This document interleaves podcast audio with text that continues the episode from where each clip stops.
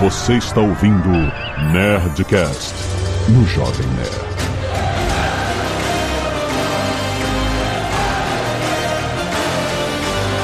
Lada, lada, lada, nerds! Aqui é Alexandre Antônio do Jovem Nerd. Há uma nova hierarquia de preguice na DC.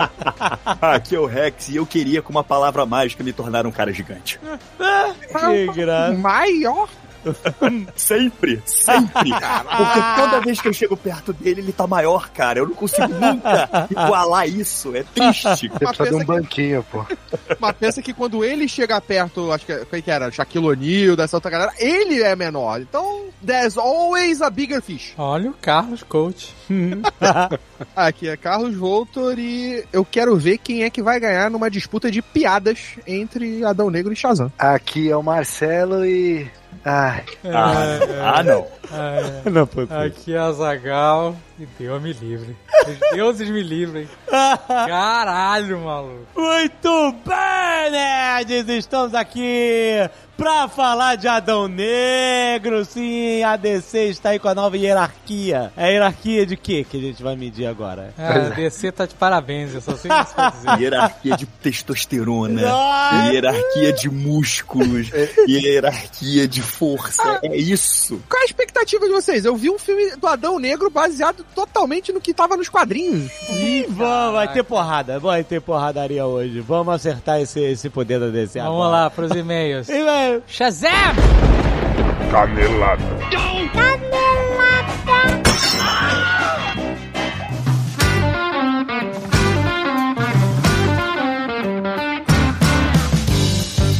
Muito bem, Azaghal, vamos para mais uma semana de mês em Caneladas do Nerdcast. Vamos. Azaghal, vamos lembrar as pessoas que nós estamos everywhere.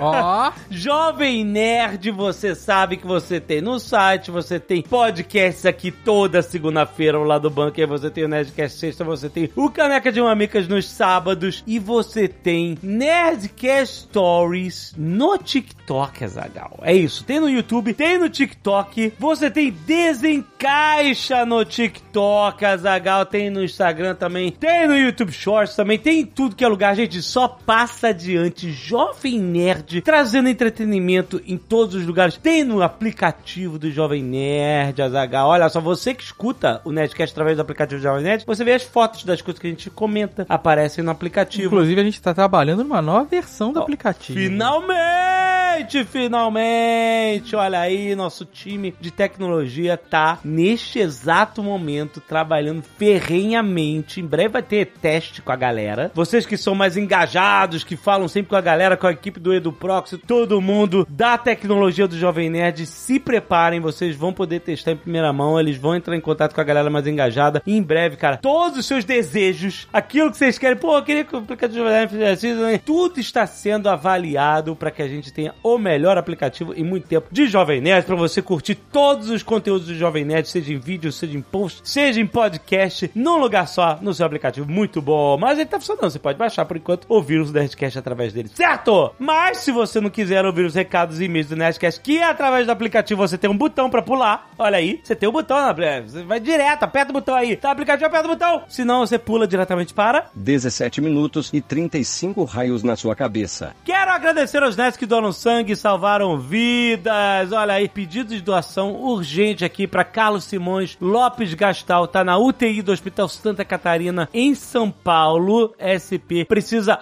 urgentemente de sangue B negativo ou O negativo. Quem puder doar, quem estiver em São Paulo, vai lá, tem informações no post. É urgente, gente. Também tem pedido doação para Henrico Melo Tosta, de 11 anos, que está no Hospital Pediátrico Pro Criança, no Rio de Janeiro, RJ. As doações podem ser feitas pelo Banco de Sangue Serum. Informações aí no post. Muito obrigado, galera, quem puder ajudar. Tem pedido doação para Maria Paula Ferrari de Melo, no Hospital Infantil Joinville Gesser Amarantes Farias. Isso em Joinville, Santa Catarina. Doações podem ser feitas no Emo SC, gente. Tem dados da donatária, tudo aí no post. E também tem pedido doação para Laís de Souza Queiroz, no Hospital Nossa Senhora de Fátima, em Patos de Minas. É possível direcionar as suas doações em Patos de Minas, Uberaba e Uberlândia também, em Minas Gerais. O tipo de sangue é O negativo, mas todo tipo de sangue conta. Doações de plaquetas também são bem-vindas. Quem puder ajudar em Minas também, a gente agradece. E, em geral, pedido de doação de sangue para Joinville. A cidade está sem reservas de sangue A positivo. Quem puder ajudar, muito obrigado, galera. Tem informações aí no post. Quero agradecer também aos netos que doaram sangue nessa semana, como o Leonardo Piazzoli, o Antônio Matheus que doou plaquetas e o Vladimir Sagan Faria. Muito, muito obrigado, galera. Olha só, arte dos fãs. O Paulo Haberman mandou um Jimmy O'Flanagan aqui. Olha só, excelente, muito bom. Com a Kátia Flávia. O Gabriel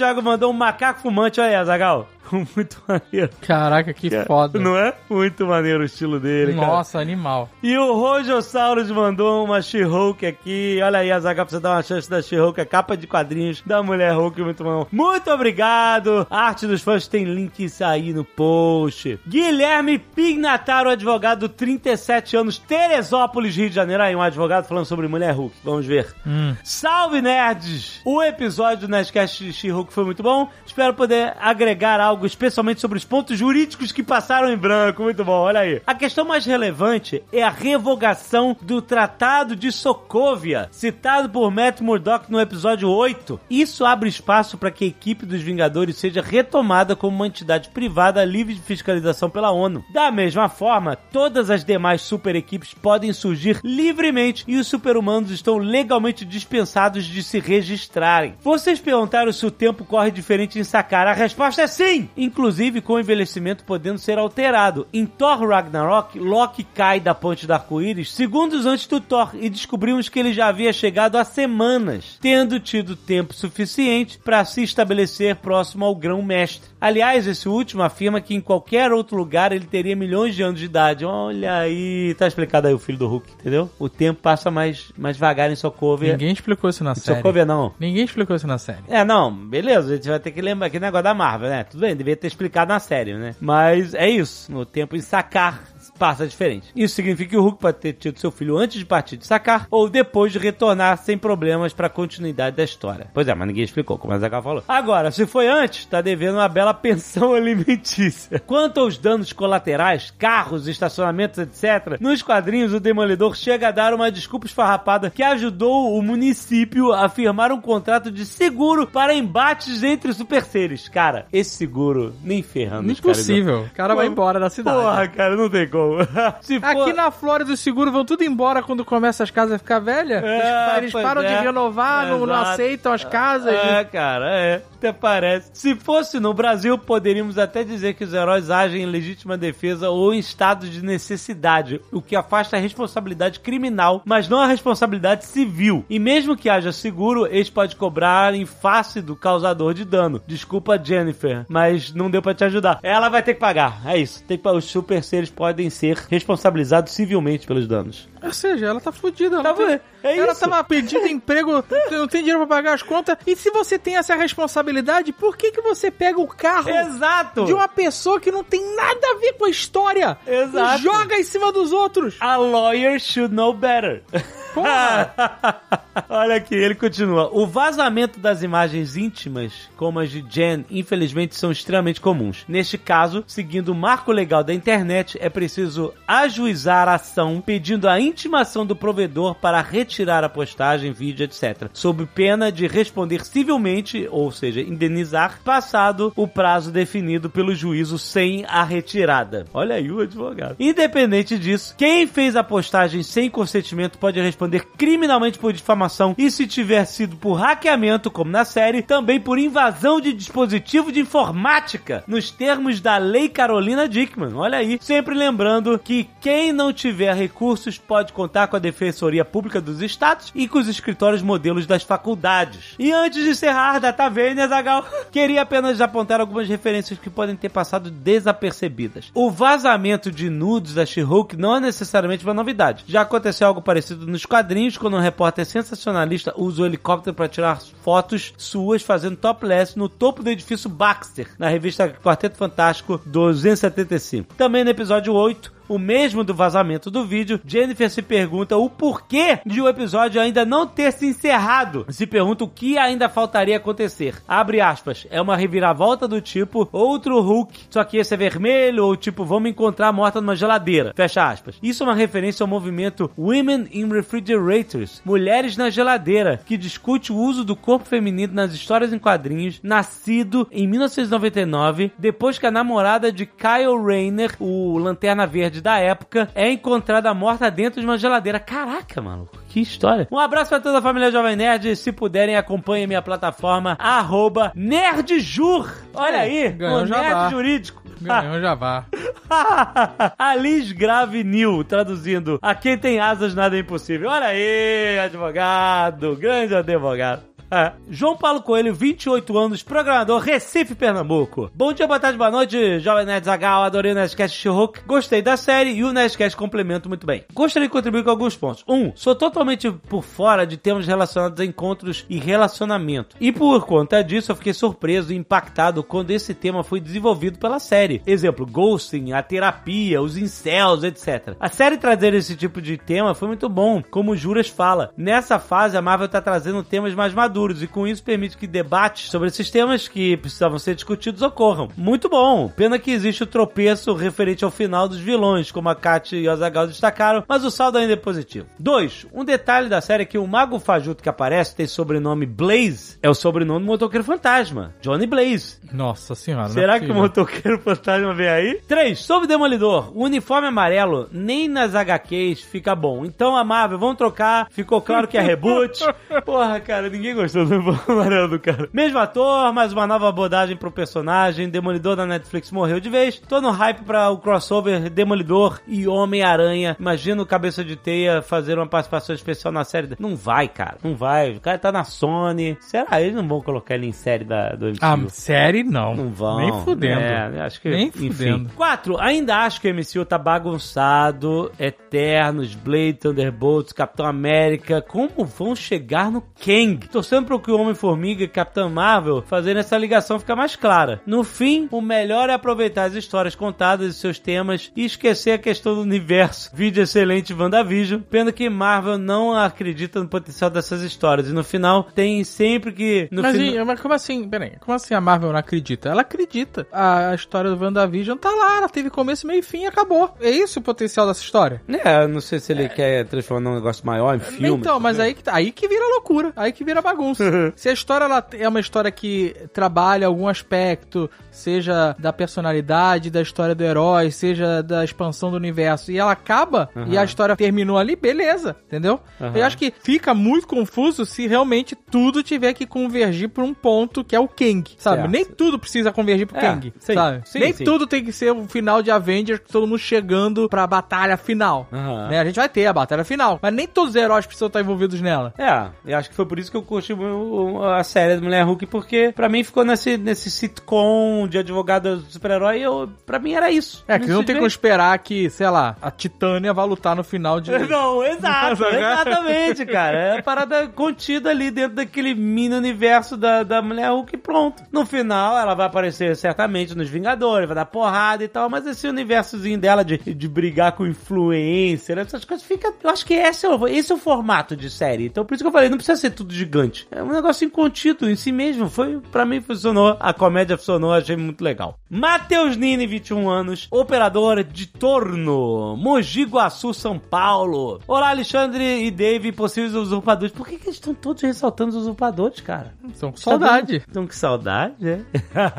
Tô contente por ter assistido o She-Hulk logo após ter ouvido o Nerdcast sobre. Mesmo com os spoilers do que aconteceria, eu me senti pela primeira vez empolgado com a série. Mesmo com os comentários blé do Azaghal dizendo que a série era mais ou menos. É, e muita gente também achou mais ou menos, não gostou. Digo isso pois essa série repercutiu nas redes sociais de forma bem ruim. Sofreu um hate absurdo por nada. E isso tirou completamente toda a minha vontade de assisti-la. Aparentemente, as pessoas não conseguiram aceitar que, mesmo com os efeitos toscos de CGI da She-Hulk, a série ainda poderia ter um bom enredo. É óbvio que essa série tem seus pontos bons e ruins, assim como vocês mesmo comentaram no cast em questão, mas o hate que ela sofreu não condiz com nada disso. Espero que o público comece a dosar as críticas com relação às próximas séries que virão, baseando-se apenas no que ela entrega e não nos pontos que eles consideram ruins. Não, mas as pessoas podem criticar os pontos que consideram ruins. Não, mas o ponto É. que tá trazendo que eu acho que é relevante é que existe um movimento orquestrado de um tipo de público específico que não gosta de nada que não seja exatamente o que ele quer. Ah, E aí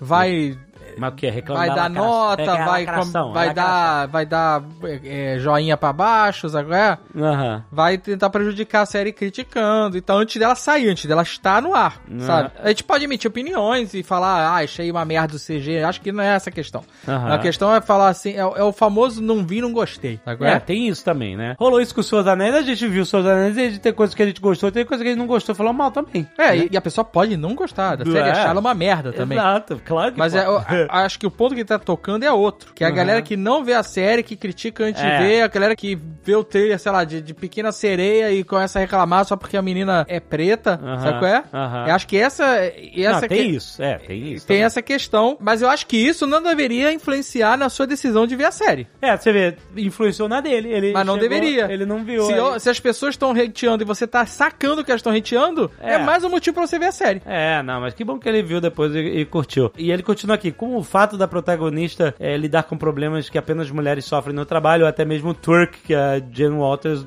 é, dança em um dos episódios. Em resumo, o que eu quis dizer é que essas críticas de pessoas que sequer assistiram a série, aí a Zagal, tiram a vontade de pessoas como eu de assistirem ou terem a própria opinião sobre. Espero que tenham compreendido meu ponto de vista nesse breve e-mail e, se possível, mandem um abraço para meus amigos Arthur e Júlio. Abraço, Arthur! Abraço, Júlio! Pois sem eles, muito provavelmente nunca teria começado a acompanhar o trabalho de vocês. Muito obrigado, gente. Um abração pra vocês todos e pro Matheus. Matheus, que bom que você viu a série. É, mas eu vou reforçar aqui que, é, de novo, você tem que ver a série não é porque os outros estão falando dela ou não. Se você tem interesse, você tem que ver porque você quer ver. É, se, se, se, Entendeu? Se você quiser ver, é, exato. E se, se todo mundo tá falando mal da série, você pode gostar dela, independente disso também. Exato, né? exato. É, então, cara, eu entendo que as opiniões de terceiros podem influenciar na sua vontade ou não, ou na sua decisão ou não de acompanhar uma obra, ver um filme, ler um livro e tal. Mas eu acho que você deve se basear muito mais em pessoas que estão no seu círculo próximo, Aham. seus amigos, pessoas que você conhece a opinião, que você entende, pô, o fulano tem o mesmo gosto que o meu, ciclano não sei o que, é, um gosto diferente regula e tal. do que se basear em- na internet como um todo, sabe qual é? Tem muitas obras que não fazem sucesso, as pessoas não gostam, e mesmo assim você pode gostar delas. É, Entendeu? aí. Então eu acho que isso é independente, cara. Não seguir pela manada. vai pelo que você acha e e pelas pessoas que estão mais próximas de você. De repente, se você quiser escolher, não, né? Como é que é que o Dudu tipo, fala? Nem tudo que eu gosto é bom e nem tudo que é bom eu gosto. Exatamente. É isso aí, cara.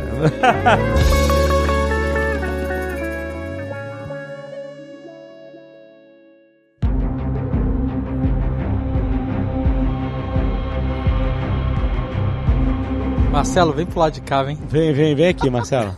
Não, eu, eu tô total. Olha, olha, A gente, eu- eu- a gente tem que unir nossas forças. Marcelo, eu fiz mó trabalho com aquela estátua. Cara, não tenho nem como agradecer. Então você fica do meu lado. Você fica do meu lado. o cara deu a estátua da Iron Studios pro The Rock, mas Não, é que tu não sabe a história por trás de toda a estátua. Como chegou, o que, que eu tive que fazer, o que tive que produzir, pintar. Então, Marcelo, fica do meu lado. Não, eu vou jogar você- na cara. Tá, Você fez um trabalho muito melhor que o do diretor do filme, por exemplo. Filho da puta.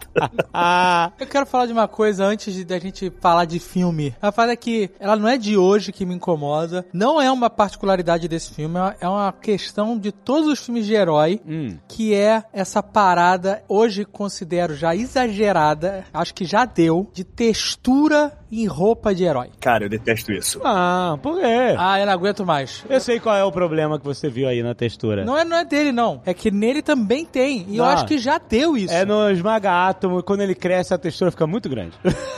Então, a do esmagátomo. a do esmagátomo, assim, o olho, o olho fica que nem aquelas máscaras de, que vem de loja, máscara de criança, sabe? Branco furado. Vai se fuder, que porra é essa? Eu achei que a máscara do Esmaga Átomos ficou muito Deadpool, não precisava disso. Mesmo assim.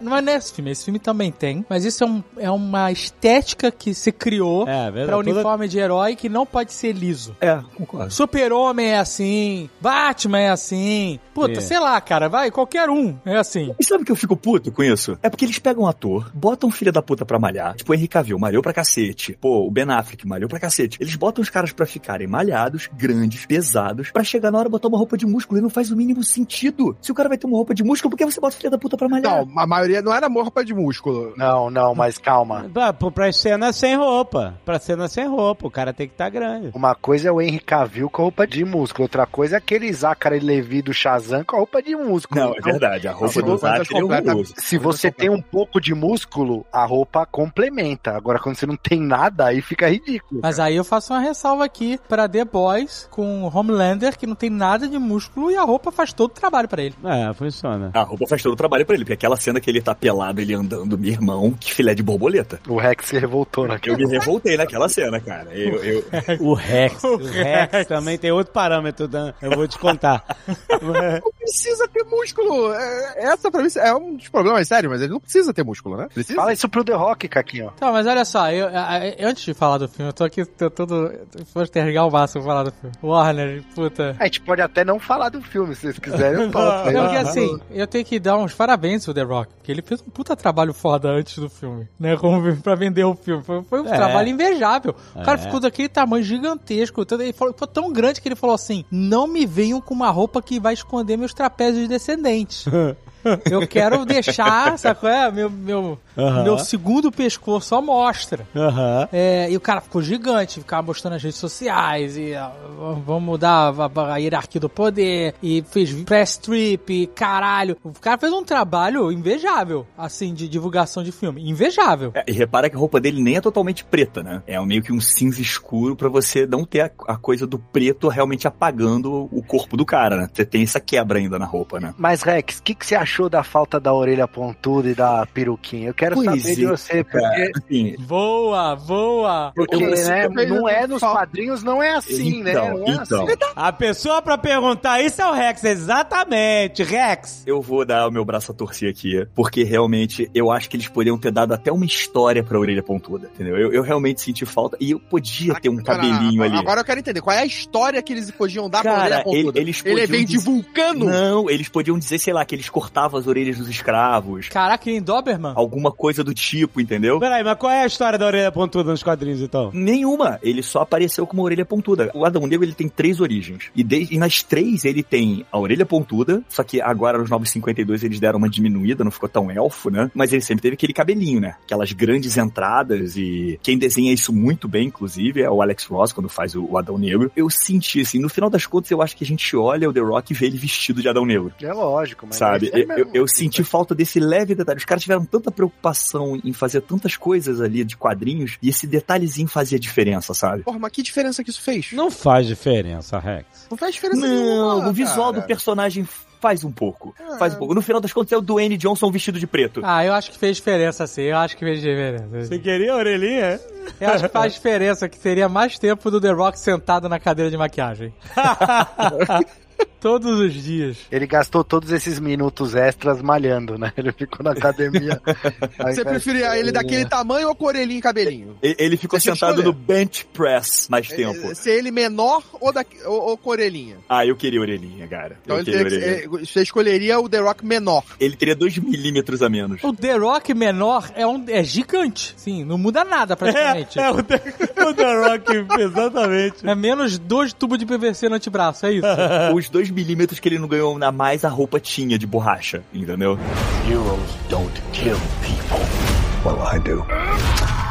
Não, mas agora vamos lá. Gente, vamos todo mundo aqui concordar. Que filme merda. Não é, não. Mas não Não é. Não, Não é é. Eu vi três possível, vezes, gente. cara. Eu vi cara, três não vezes. é. Não pode ter visto três vezes. Eu vi cara. três vezes. Divertido pra caralho. Não, não Mas, é Carlos, divertido, é irritante, cara. É irritante, é ofensivo. O filme, o filme é ruim, cara. Cara, é, é, é o filme mais porrada sincera de quadrinhos que eu já vi. Ah, Não, as porradas são cara. maneiras, Porrada mas- sincera é Logan, Mas cara. é, cara. Não, fora que assim, tipo, foi um retorno do Zack Snyder, porque o que tem de câmera lenta nesse filme tá de brincadeira, né, cara? Não, não tem muita câmera lenta Não, assim. Cara, tem uma hora, tem tanta câmera lenta. Esse filme é Não, muito não. brega. A portuguesa ficava, meu Deus, que filme brega. E aí, cara, tem uma hora, é tanta câmera lenta. Quando vem a, a menina lá, a Furacoa, não como é que é o nome dela? Eu não sei. Ciclone. Ciclone. Eu não consigo saber o nome de ninguém, não me importo com ninguém com esse filme, nin- ninguém. Aí vem ela girando, cara, parece uma propaganda, sei lá, da, da Elseve Excellence da L'Oreal, sabe? é? L'Occitane. Ela vem girando. Tem uma hora no filme que é tão slow motion, tão, que o filme para. A imagem para, ela congela, fica parada assim. Estamos no máximo de slow motion possível, humanamente possível. Isso aqui é o máximo. A cena quase não se move mais. Nós estamos conseguindo. Esse é o máximo de slow motion. Aí, caraca! Caraca, meu irmão, é, é, é- é um É o poder do cara, que se move rápido pra caralho. Fica 3 segundos de uma imagem estática, um pôster parado no cinema. Na Ciclone eu acho que faz sentido você fazer isso, porque senão você não vê a personagem de jeito nenhum. Ah, não, cara, me desculpa. Tem um milhão de maneiras de você representar super velocidade ou, ou alta velocidade sem ser essa forma brega, porque ela não é emp- empregada só nela. É, cara, é toda hora. É tão gratuito quanto a, a Galadriel andando de cavalo.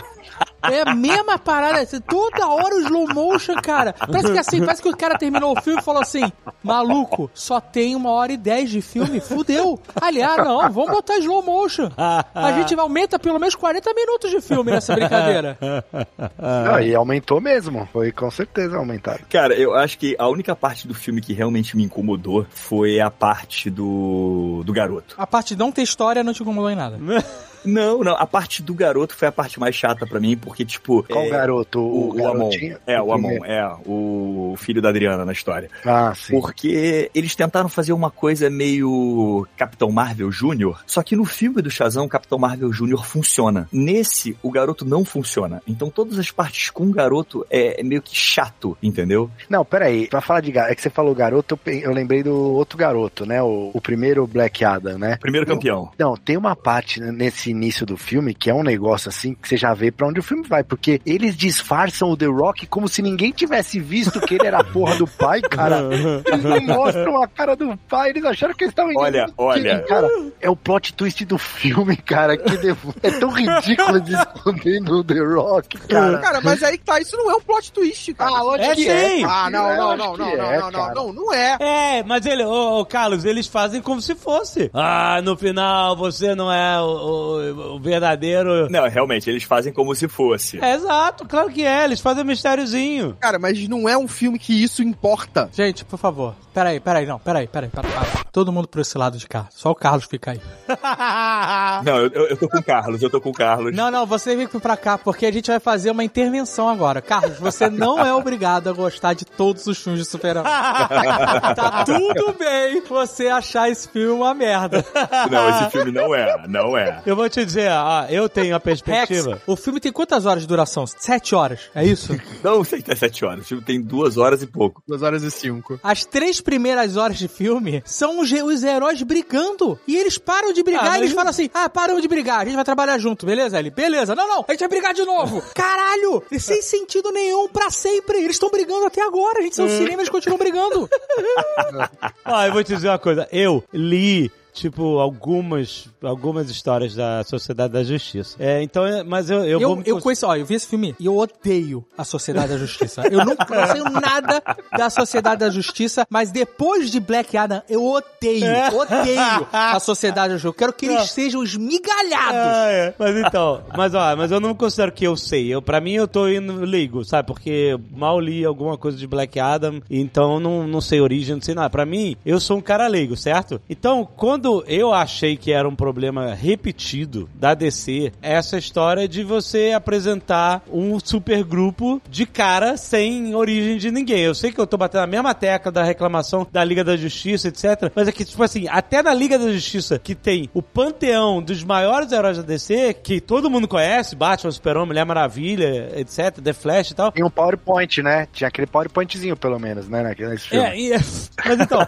eu lembro da gente sentindo pô, que falta faz um filme de origem, porque você tem que meio que forçar o entrosamento de todo mundo, etc. Isso a gente falou da Liga da Justiça, que é, mais uma vez, supergrupo que a gente conhece muito bem os heróis. A Sociedade da Justiça, que a maioria das pessoas não conhece, não sabe quem é o Esmaga Átomo, não sabe quem é Ciclone, É, ficou sem saber também, né? então, foi mais superficial ainda. Tipo assim, eu senti porque eu queria. Eu gostei pra caramba do Pera, pra caramba? Ah, Você não, ficou triste? Dentro do. Você dentro... ficou triste quando ele morreu? Não, a eu não gente não, se que importa, morresse, a gente não se importa com Não. ninguém no filme. Não, não, não me importa. Eu, não, eu não me importei. Você se importou Eu- com o Pierce Brosnan. Eu fiquei, pô, coitado do principal, tem que pagar boleto, tá aí fazendo esse filme. Essa, mas com o personagem dele, ele, ah, eu, eu Não. vou morrer aqui, É. obrigado, foi ótimo, vivi 100 anos. Pô, cara, é o sacrifício do herói. Ele precisou fazer aquilo, cara. Não, mas, mas, Ah, mas você, tem que, mas, você Rex, tem que criar uma conexão. Isso, é que vocês conhecem, vocês leram. Eu não li. O, o, o David não leu. E a culpa é minha que vocês não leram. Tá aí. É, mas não é- não, não, a culpa é é sua. A culpa é, é de quem tá ganhando uma,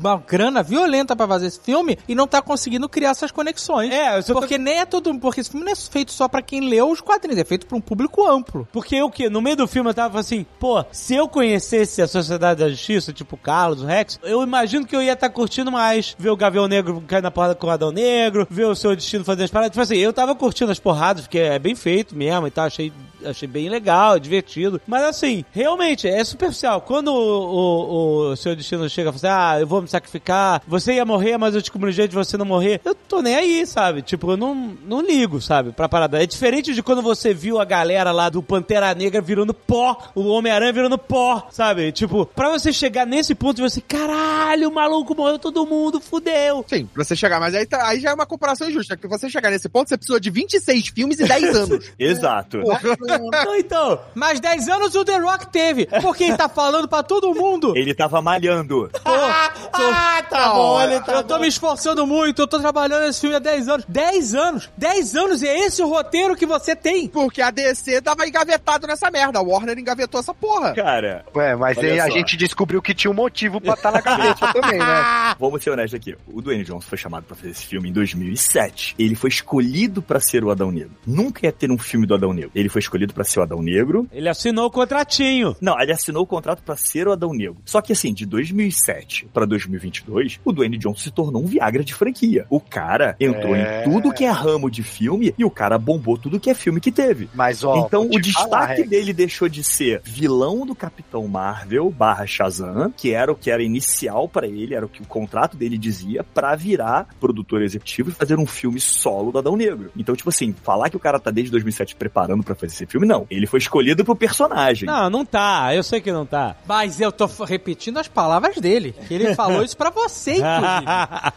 Brother, te chamou de irmão, te abraçou, o cacete, e falou: Você sabe quanto tempo eu tô trabalhando, quanto esse filme significa pra mim. Se ele tá botando essas palavras no ar, ele tá criando uma história. E essa história diz que ele trabalhou pra caralho pra esse filme acontecer. E me desculpa, The Rock, a gente é amigão aí também, de- por tabela, né? Aquele Rosa Mundo tem seis pessoas, sete pessoas. Isso, porra. A gente tá muito perto do The Rock, né, cara? É o Rex, né? Mas, cara, esse roteiro é fraquíssimo, cara. O, o vilão do filme é o Cramunhão. Que porra é essa, cara? Não, calma, antes da gente falar essa porcaria, ó. O, o- Para. o, o Rex falou do Viagra de franquia, mas não é bem assim, porque esse filme não vai nem entrar no top 10 do The Rock, cara. O Black Adam não vai fazer bilheteria pra entrar no top 10 e tá com 321 milhões enquanto a gente tá gravando aqui o programa, milhões de dólares no mundo. E tipo, o décimo filme dele de bilheteria, que é Rampage, fez 428. Então.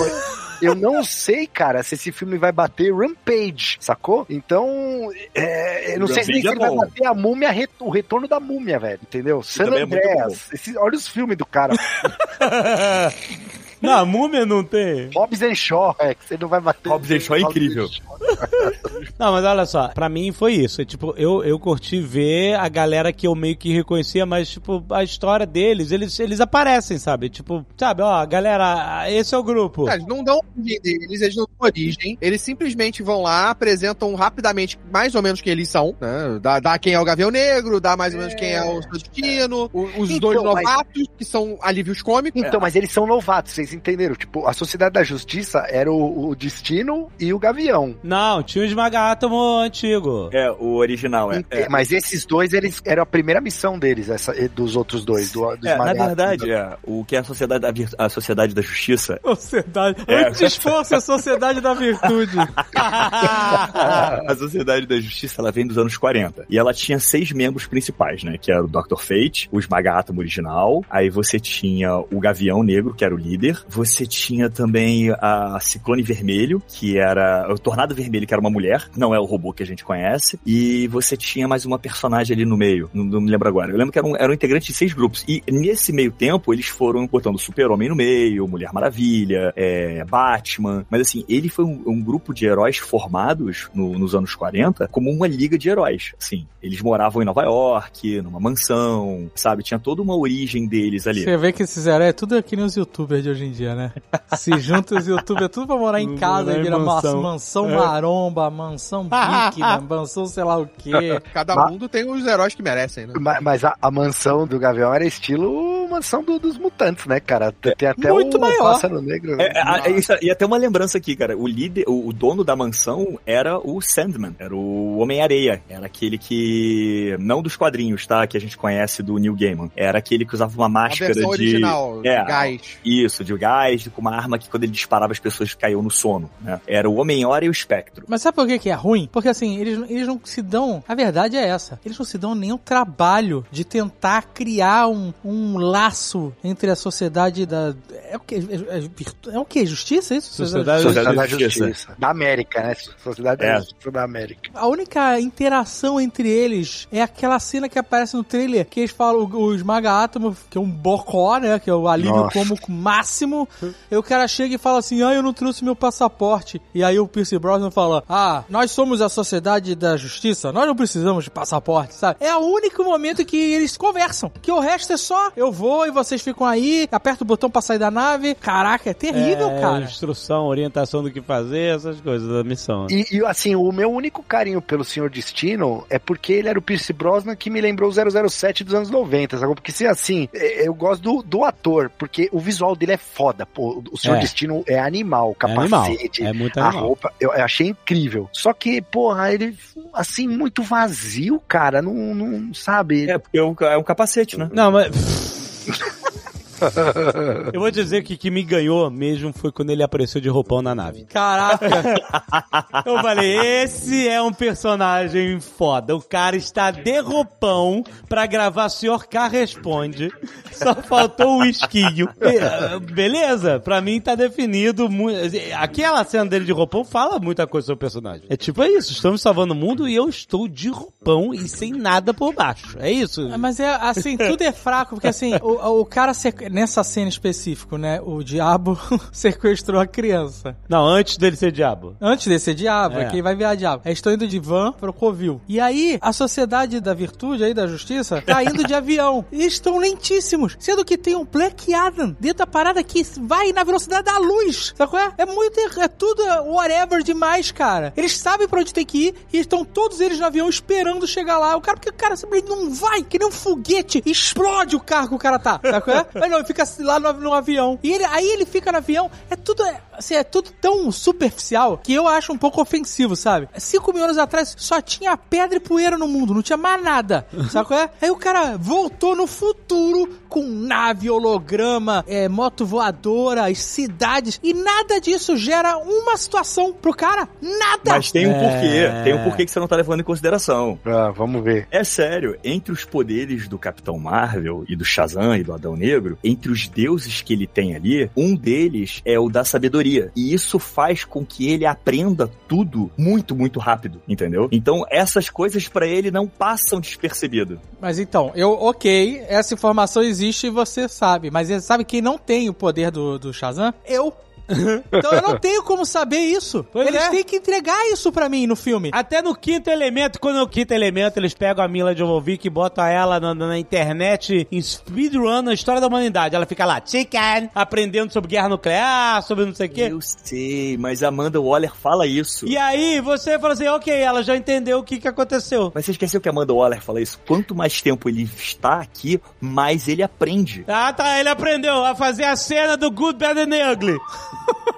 Porque ele viu. Porra, é isso, o cara viu televisão. Aí o cara foi e fez o, o quick draw do, do, do Clint, é isso. É isso que ele Meu aprendeu Deus, sobre o cara. mundo. Não, fora isso, essas motos voadoras da- da Intergang e tal, o universo da DC, ele não tinha apresentado nada parecido com isso até agora. Nada, Nada. nada, exatamente. Mais uma vez, é, é como eu fiquei me sentindo. Pô, o Carlos deve estar gostando pra caramba, porque ele sabe que é Intergang, porque ele explicou quando a gente vê o trailer, que são os caras que pegam da, da tecnologia alienígena. Que... Mas não, é simplesmente assim, ó, nosso país ele tá sempre dominado por estrangeiro, e, a- e o estrangeiro da vez é Intergang. Ah, e eles têm motos voadoras super rápidas. E é isso. E é isso aí. Caraca, não tem mais história, sabe? Tipo, nada, nada desenvolve uma história. É, a explicação que eles dão no filme é daquela do material, do minério que eles têm lá, daquela parada sinistra, alienígena, cheia de energia, e aquilo desenvolveu essa tecnologia. Eles roubam Isso. aquilo pra desenvolver tecnologia. É, na verdade a Que Intergang é, é- entre aspas, a mesma coisa do Vibranium Wakanda. E- e- Ninguém e é explica só- como é que é. funciona isso. Não leva a lugar nenhum. E não é só isso, a Intergang ela também é ligada com o Lex Luthor. Mas, Rex, mas não tem nada disso no filme, cara, de Intergang e Lex Luthor. Tem, na cena do filme do, do Batman vs Super-Homem, se eu não me engano, eles mencionam a Intergang, que é aquela que rapta a, a Marta Kent. Cê- ou seja, você vai citar a BVS aqui pra ajudar. Você quer salvar Black Adam falando de Batman vs Superman? É um Pô. filmão, a versão estendida Ai, melhor ainda. Meu Deus, cara. É, o filme é bom. Aí, é- aí já é outra discussão. Heroes don't kill people. Well, I do. Por exemplo, ele vai, no início ele se fere com o míssil lá de Eternium. Eternium? Ethereum. É, Ethereum. Ethereum? Não, Ethereum é Ethereum? moeda. A criptomoeda? Estão atacando o cara com criptomoeda. Achamos uma ali- função pra criptomoeda. Porque pelo que eles criaram aí no filme, aquele metal, ou aquela pedra, ou aquela fonte de energia, ela vem da pedra da eternidade, que é aquela pedra onde tem o vem o poder dos magos Shazams que ficam ali na, na fortaleza dos magos. Mas eles explicaram isso em algum momento no filme? Eles mostram a pedra gigante. Quando o garoto chega lá, ele olha, vê a pedra e fala Ethereum. Quando ele vê. Mas eles explicaram isso. Eles explicaram, porque ela feriu ele. E aí depois ela. ela o que acontece depois? Nada. Eles esquecem por quê? Sabe por quê? Porque eles fazem uma, uma introdução a uma tecnologia que, ah, que tem a Intergang, usa essa tecnologia. Aí o cara vai logo no início, joga o míssil no, no, no Black Adam e ele fica lá com feridinho. Aí, caralho, o cara feriu o cara e tal. É tipo a kriptonita do Black Adam, etc. Aí no final, galera, esquece essa porra. Agora o inimigo é o diabo. diabo. A parada é, esse material é o mesmo material que eles estavam escavando lá no Egito Antigo, lá no em Kandak Antigo. Que é o material que é usado pra fazer a coroa. A coroa, beleza? To- toda essa parada é com esse material, é com esse minério. Então- E esse minério tem poderes, né? É, Tem esses poderes É, essa, místicos. fonte, é, essa fonte de energia mística, mágica que você só consegue extrair através de magia. Mas você entendeu que é um pulo Sim, não é explicado. Não é explicado a a transição desse ponto. Exato, é daí pra. Ah, então, esse material que fere ele vai virar uma coroa e essa coroa vai fazer um diabo. Não, é, vai fazer um diabo. É porque é o seguinte, tudo bem, eu concordo com você que muito dali do filme, realmente, se você tem uma base de conhecer os quadrinhos, ajuda muito. Ajuda pra caralho. Mas eles dão uma explicação muito rasa. É. Eles falam que a coroa é pra invocar um campeão infernal. Isso. Então, da mesma forma que você tem o campeão dos magos, que é o poderoso Adão, que era como ele era conhecido, o inferno também tinha o campeão deles, que era o Sabak, que era a união dos é, lordes do inferno que geravam um campeão. Normal, de quadrinhos. Tem um herói e tem um anti-herói. Você é oposta. Oposto, exato. Ok, maneiro. Não, eles explicam no filme, eles explicam. Não, Precisam eles da mostram- coroa pra invocar um campeão É, demoníaco de um, é- de um cara que usava magia negra. Caraca, maluco, mas de repente aparece o diabo da lenda. Não, é muito pior, deve é um negócio. O Steppenwolf manda abraço, sabe qual é? Caralho, muito a gente descobriu. Esse filme ele tem uma informação que tá ali, todo mundo tá vendo. Esse é o teto de gasto de render da Warner nos filmes da DC. Esse é o máximo. Não passa dessa qualidade, não importa o filme que seja, quem esteja na frente desse filme. PS3 é o máximo que a gente renderiza as paradas. Caraca, aquele diabo vermelho, mal... puta, cara, aquilo foi uma piada, maluco. Quando você faz um filme onde você tem um monte de personagem humano, né? Humanos ali. Eu achei que o Sabak você poderia ter pego um puta de um fisiculturista de 3 metros de altura, um jogador de basquete e feito maquiagem, sabe? Eu queria ter visto um Sabak mais no estilo escuridão do É que eu vi aquele tosco, Sabak é. digital. Eu, eu assumo que eu não gostei do Sabak. Cara, teve até Skybeam. Teve Skybeam saindo do Sabak. É, um, é um, assim, é nível, cara, é nível Esquadrão Suicida 1 essa porra, cara. É, Mas Esquadrão Suicidão não, tem não, Oscar não, de melhor, de melhor maquiagem. Cara, mas não chega ao nível de Esquadrão Suicida, não. ah, Chega não, não, chega Caquinho, não, chega esse, fi- esse final aí com, Não com o. Sabak aparecendo. Não, eu, eu assumo É que eu preferia um cúmulo, Sabak, eu preferia Não, um a parte maquiado. digital, ok, pode, não tava perfeita, não tava muito, não tava boa. Mas, cara, não é só. A história é péssima, Carlos. Não acontece nada na história. Nada. Morre gente, você tá nem aí. A cidade tá morrendo, de repente tem uns undeads, cara. Virou Dungeons and Dragons a parada. tem um monte de esqueleto. Que, que, que porra é essa? Jazão e os Argonautas, né, cara? É, Caraca, maluco. Aí aquele garoto insuportável andando. O garoto anda de. desce escada, aí anda de skate. Desce escada. É a pior maneira de usar um skate. Ou você usa essa porra desse skate que nem um skatista de verdade, jackass, qual é? Vai pelo corrimão, quebra os dentes, foda-se. Ou você anda ele com ele na mochila, descendo a pé. Agora não, ele para, ele desce três degraus. Aí pisa no skate, aí dá um, um mini. Sabe? Aí para, porque ele tem, não tem moral de descer escada de skate. Ele para. Ah, que, que moleque insuportável, meu irmão. Bom, se serve de alegria pra você, Dave, no- nos quadrinhos ele vira o Osiris ele é morto. então, Porra, brother, mas é, eles gastaram até o meme do nem todo herói usa capa, brother. E aí deram uma capa pra ele. Vou, que você não é herói, tá? Você Caraca, no capa. final do filme, o moleque de capa. Uh, uh, e a- e garota fazendo ventinho e ele lá. Uh, uh, que porra é essa, cara? Caralho, vai tomar no cu. Por isso que eu falei, as do garoto são totalmente dispensáveis. Aí no final ele, ele, ah não, eu vou salvar aqui todo mundo. Aí ele manda uma xota lá, porra. Aí galera, O Xongão com a mão. Xongão. Chotaço aí pra Cara. você. Todo mundo manda chotaça. Caralho, vai se fuder, cara. Aí, aí se isso salvou a cidade, todo mundo fez assim com a mão e salvou. Que porra é essa? que Começaram a dar paulada de ferro na, na cabeça de, de zumbi morto, de undead. Caraca, a, a cena seguinte do moleque mandando um shotão ali é todo mundo devorado por esqueleto, cara. Essa é a cena seguinte. A única coisa legal nesse momento é, é o amigo deles que fala, não, eu vou morrer eletrocutado, né? Aí o cara sai, vai sem medo daí, né? Porque É, o alívio ele- eu, eu gostei que esse personagem, ele foi feito de... É, é um alívio cômico, mas eu não achei ele exagerado. Não achei ele forçado demais, assim. Eu achei mais forçado o Esmaga Átomo como alívio cômico do que esse personagem. E sabe qual é o problema? Que, assim, não tem jeito. A gente compara. A gente não tem como não comparar. E aí você tem de um... Gente, Marvel DC, essa é a luta. O, o- o vilão, o inimigo do Black Adam não é o, o diabo da lenda, nada disso. É a Marvel. E aí você tem um Doutor Estranho versus Doutor Destino. Você tem um Esmaga Átomo versus Homem-Formiga. Agora esses caras, você compara eles, cara. Eu sou Homem-Formiga quando ele aparece, quando ele fica gigante, é foda. Esse cara quando aparece é um saco, é insuportável. Teve uma piada que foi boa. Uma. Em todas, que foi quando ele levanta um braço, ele quase acerta o Adam. E aí levanta o outro e acerta lá o Gavião. Essa foi a única piada realmente boa de todas. Todas. Heroes don't kill people. Well, I do.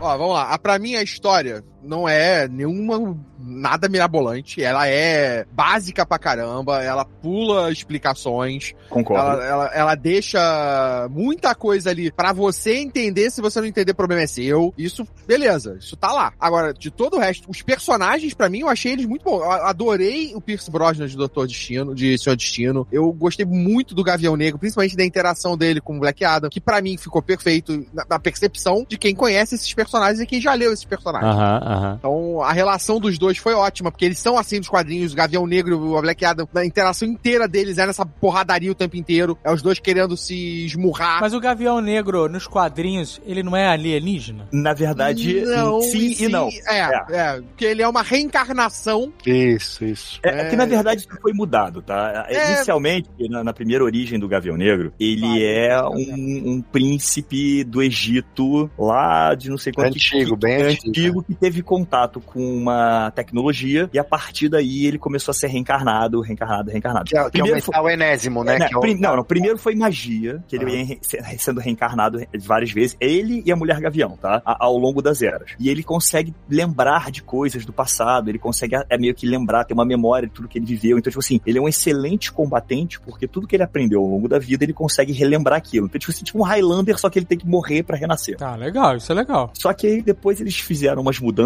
ao longo dos quadrinhos, né? Porque, porra, Pós-crise. é, pós-crise, 952 e por aí vai. Pré-crises e por aí vai. E a mais atual dele é, ele era um embaixador alienígena que veio pra Terra e aí teve contato com a civilização egípcia e tudo mais. E aí, por causa disso, é mais contato com magia e tudo. Ele vai reencarnando ao longo das eras, mas ele vem de a origem do planeta é Tanagar, que é um É, planeta tipo- onde os caras adoram o deus Falcão, que aqui na Terra, pelos egípcios, ficou sendo conhecido como acho que o Horus, ou é, que acho que é o deus Águia, né? E aí tem toda essa coisa que depois eles, pra valorizar o personagem, porque inicialmente ele só usava arma, usava um cinto que é, ajudava a gravidade, né? Ele a sair do chão, e as asas direcionavam ele pra voar. Então era todo baseado em pequenos itens que faziam ele voar. Mas depois criaram essa coisa do metal enésimo, que é um metal místico e tecnológico, que afeta tanto criaturas mágicas quanto criaturas é, Já orgânicas. teve época que as asas eram de verdade, já teve época que as asas eram parte de uma Isso. roupa. Isso, de uma armadura, encolhia, crescia. Aí É, ele, ele alienígena a- de Tanagara, é- a asa é dele mesmo, né? Os Tanagarianos têm, Tem são asa. alados, né? Eles são alados, exato. Aí pe- peço um minuto de vocês, porque assim, tudo que vocês falaram é irado. São várias formas do personagem ser construído maneiríssimas. No filme não tem nenhuma delas. Só não tá lá, né? Só não falaram nada. É, eles não botam nenhuma origem deles, né? É uma pena, Não é tem uma pena. nenhuma, nenhuma delas, cara, nenhuma. É esse cara, ele tem grana, ele tem asa, ele usa essa Morningstar que gira, ele é meio nervoso. Ele é valente pra caramba, né? Porque ele sai na mão com o The Rock. É, e, e ele é nervosaço, e é isso, sacou? É? é, Não pois tem é. mais nada. E qualquer uma dessas origens que vocês falaram seria maneira de apresentar. Se ele é um alienígena, eu senti falta disso. ou ele, ele é um cara que ressuscitou, então ele tem um puta conhecimento. Pois ele é. poderia até trazer a história do Black Adam, se ele fosse esse cara que renasceu tantas vezes a ponto de conhecer essa lenda, entendeu? É assim que se escreve uma porra uma se- história. Exato, porque eu, eu reparei, ele foi realmente mais explorado, o segundo personagem mais explorado no filme foi ele, né, depois do Black Adam. E eu gostei dele, eu gostei do personagem, eu gostei das porradas, eu gostei da massa girando. Essa massa girando eu achei maneiro, mas eu tive uma implicância. Eu tive uma implicância com a massa girando porque Por assim. Porque fisicamente ela ia puxar pro lado, né? Ah, olha aí o cara, a ciência. É, ela ia ficar puxando pro lado, exatamente. Ela tem que ter um contra-rotor, pra- mas... Mas aí eu falei assim, é mágico, é, É mágico, mágico, tá tudo é alienígena, Não, sabe? Começou É, a mentirada, É, né? eu, eu acho que faltou uma explicação do tipo, eles comentam sobre, ah, essa nave é feita de metal enésimo. É, aí o cara explica, né, toda a parte da nave, assim como minha armadura, meu tudo. Mas faltou uma explicação do tipo, é místico, é mágico, é tecnológico, é alienígena. Isso ficou muito aberto. Eu, já- eu É, então. queria falar assim, esse Nerdcast é um arquivo MP3. É tipo isso. Ah, Exato. exatamente, é isso aí. É isso, entendeu? Não, é um É. arquivo. Não, não. Esse Nerdcast é um arquivo de áudio. É, um arquivo... Mas, Você não diz sabe, decor. Sabe- sabe qual foi, pra mim, acho que o problema principal desse filme em relação ao que a DC tava fazendo, o que a Warner tava fazendo, que tava nessa, tava nessa continuidade, né? A gente agora vai ter, talvez, mudanças com James Gunn, não sei pra que direção eles vão levar essa galera toda. Esse filme, ele tem uma estrutura muito parecida com o filme das Aves de Rapina com a Harley Quinn, que era um filme da Harley Quinn que tinha as Aves de Rapina, né? Sim. Que é você ter uma personagem principal que você tá acompanhando a história, no caso lá era a, a Harley Quinn e aqui é o Adão Negro, e você tinha aqueles outros personagens em volta, que eram as aves de rapina lá, que você não apresenta direito quem elas são, faz rapidamente um- uma passagem do que da onde elas vieram e pra o que, que elas estão fazendo. Ah, Mas, né, Caquinho, são e personagens nesse bem nível. mais simples, né? As David de Rapina não, não tinha, por exemplo, o Senhor Destino e o próprio Gavião Negro, eles têm uns- um baita background. É, mas aí, tu- pra ser mas aí que é o explorado, sabe? problema, porque é um. Porra, pra você explorar dessa forma como a gente falou aqui, o background, tanto do Gavião Negro quanto do Seu Destino, porra, do Seu Destino, então tem um background É. absurdo. É, É um filme só é. deles. Essa é a pena, que porque eu não tô querendo hatear o filme. De tipo, ah, é tudo uma merda. Eu, eu fiquei com uma pena, porque eu gostei dos personagens. Eu, pô, cara, que pena. Eu queria mergulhar nesses personagens. Eu queria saber mais, entendeu? Eu que, pô, essa, essa ideia aí de, pô, se eles contam uma origem do, do Gavião Negro que meio que se entrelaça com, de alguma forma com a origem do Black Adam. E tenha. Esse é o problema, Alexandre. Tem. Então, aí ele passa a ser um fio condutor de explicar o Black Adam pra todo mundo. Seria muito legal, cara, porque aí você conta a história da origem dele, bota ele como principal, você tra pode trazer o seu destino e tal, é, e os outros mais como personagens, você não precisa realmente aprofundar todo mundo e tal. Mas, pô, seria legal você ter um, um pouco mais de profundidade, porque o universo DC é tão rico, cara. Esses personagens, eles são ricos, eles são muito legais, eles são muito fodas, fazem parte. Quem assistiu Liga da Justiça Sem Limites, sabe o quanto de história foda que esses caras têm, cara, nas costas. Hum, exatamente, exatamente. E dá uma pena. Eu não, eu não tô com ódio do filme, eu tô com pena, cara. Uma pena, porque um, um personagem legal, com o cara que é tão carismático, The Rock, o cara fez, trabalhou pra. Como o Azagal falou, o cara trabalhou pra cacete pra fazer o filme, ele é, acontecer é, fisicamente, e depois com o carisma dele, fazendo entrevista no mundo inteiro, cacete, tal, amigão do Rex. A gente, porra, é, dá uma força pra parada. E é uma pena que a gente mais uma vez ficou é, recebendo esse mundo, tipo assim, esse universo superficial. Que DC é cara. A gente, sabe, eu, eu acho que vocês, como mais fãs da DC do que eu até, vocês também, apesar de terem gostado do filme mais do que eu, vocês também têm um pouco desse tipo, pô, que pena que os caras, eh, sabe, gastaram esses cartuchos assim. Sim, é, Não. esse sentimento de querer ver mais, de, de esperar mais, Isso, eu queria ver mais, eu queria ver mais dos caras. Eu assumo que quando eu vi a escolha dos personagens, né, por exemplo, ah, vai ter o Gavião Negro. Falei, porra, bacana. Porque, por exemplo, o Adão Negro ele tem três origens nos quadrinhos, né? E na segunda, ele era um cara que ganhou os poderes do Mago Shazam. Ele lutou junto com a encarnação do Gavião Negro naquela época. Ele foi corrompido, matou o Gavião Negro, né? É, virou um, um- um vilão. é, ele era conhecido como Poderoso Adão. E aí, depois que ele fez as merdas, o, o Mago Shazam denominou ele de Adão Negro, porque ele era tão negro quanto o coração dele, que não sei o que e tudo mais. Então, tipo assim, eu quando eu vi essa escolha, assim, eu falei, porra, legal. Eles vão trazer essa fase, né, da segunda criação do personagem e vão usar o Gavião Negro com essa coisa da reencarnação, do passado do personagem. Eles vão tentar trazer isso à tona. E isso fica totalmente perdido. Se você não sabe a história do personagem, quando você vê o filme, ele é só um cara rico que tem uma mansão, que É. tem um, uma- um equipamento e uma tecnologia que você não sabe a origem, É e que ele aguenta apanhar pra caralho. É, fica bem isso.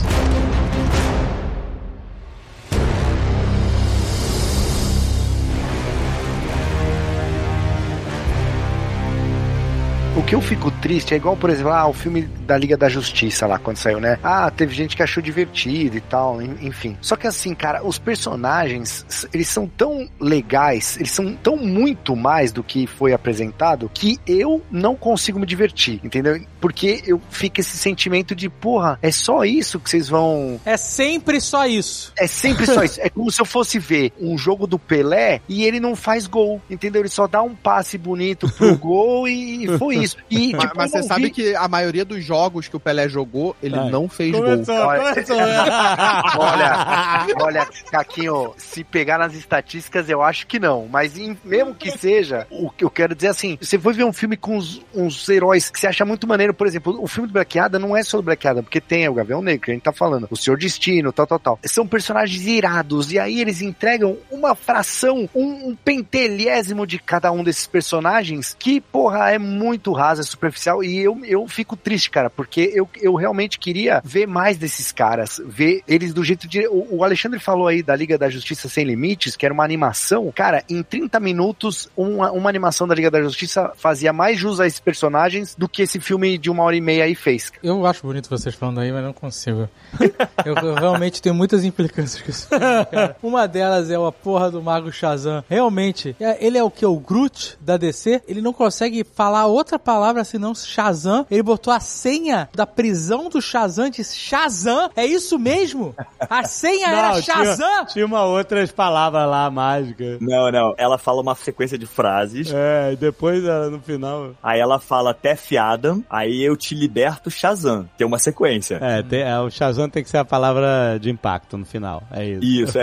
é. Tanto que esse Shazam com uma exclamação, né? Você tem que estar se É, berrando. Shazam! Exatamente. Eu vou te falar, as cenas de ação, tipo assim, no- início, o cara vai lançar um, um míssil nele e ele joga o malandro no míssil, cara. Eu achei muito foda isso, cara. Isso, Eu, eu gostei da cena do braço. Ele arremessa o cara e o braço fica. esse combate que ele vai rapidinho de um personagem pro outro, eu achei que já foi muito bem explorado no Man of Steel. A Faora, lembra da Faora? Dando aquele mini teleporte e Uhum, e esmurrando sim. os caras. Era muito foda. E ele faz isso, e, e eu acho do caralho essa estética desse combate super rápido. O cara, o cara é invencível, mano. O cara é muito maneiro. Eu Ele- gostei disso, Alexandre, porque assim, é um filme que mais explorou, no meu ponto de vista, os poderes do Shazam. É, foi, foi bem legal, os poderes do caralho. É, ele não tem medo. Isso é uma, isso é uma característica do personagem, né? Que, por exemplo, no filme do, cap, do, do E nem Shazam. receio, medo. É, é, ele não tem nada, ele é determinado. Tipo assim, No filme do Shazam, por exemplo, quando ele vê o vilão, ele sai correndo de medo. Quando ele vê o, o careca, né, o Mark Strong chegando, o Dr. Sivana, ele foge de medo do cara. Pô, cadê a coragem de Aquiles ali?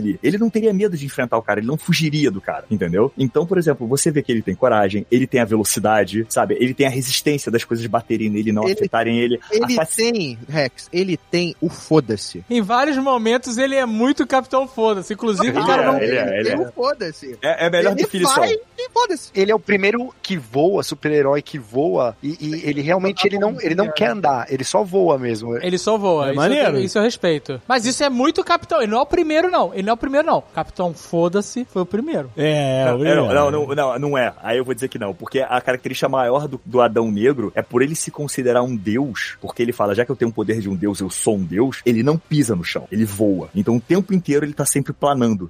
O cara destruiu completamente a estrutura do prédio da mulher. O cara não usa uma porta, uma janela, nada. Ele atravessa as paredes o tempo maneiro. inteiro. Não sei como é que aquele prédio tava em pé, maluco. Eu gostei disso. Porra, aquele prédio lá. Já devia ter tomado algumas bombas. É, Não, a, a briga com o Gavião também no apartamento acabou com o apartamento da mulher.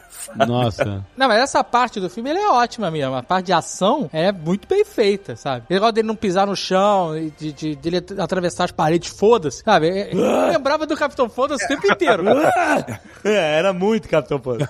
Essa cena, pra mim, dele no, no apartamento dela e começam a brigar, pra mim é sensacional porque tem, pra mim, os três personagens que são que eu mais gosto, né, da- desse universo ali que foi apresentado pra gente, que é o Adão Negro, o Gavião Negro e o Senhor Destino. Porra, é os dois brigando e o Senhor Destino puxa a cadeira, senta, ah, foda-se, não, não- Essa briga não é minha, né? porra, esses imbecis ficam brigando aí, eu vou ficar aqui sentado esperando eles se É, resolverem. que já sabe o que vai acontecer, né, na verdade. É, né? tipo, ele, ah, é isso aí, tô aqui. Tem um café? Tipo, pô, Ah, é, é o personagem maneiríssimo. É o Sr. K total. é, não, cara, É, é muito senhor, cara. É muito Eu, eu- eu- eu- realmente, isso é uma coisa que, tipo, eu fico com pena deles terem já matado o personagem, matado o Pierce Brosnan como o do Senhor Destino nesse filme. É, Porque aí vem a história, né? ver o Senhor Destino do Pierce Brosnan mais. Nossa, mas ele pode voltar com a maior facilidade do mundo, né? A capaceta sobrou, ela evaporou ali no final. Nada impede dele voltar. Na verdade, o Senhor Destino, ele não é um humano, ele é uma entidade que possui humanos. É, na verdade, o Senhor Destino é o título que ele dá pra ele, né? É, Porque o o, poder vem do capacete- de é. Nabu. É. Ele tem é sempre- uma entidade. E ele sempre precisa de um hospedeiro. Então, a cada período de tempo, troca-se o hospedeiro. Então, por exemplo, o capacete de Nabu nos quadrinhos, ele existe desde a era do Vandal Savage, no período de Atlântida, sabe? Que era um cara que foi o feiticeiro que criou o capacete. Desde então, ele vem passando essa, essa magia.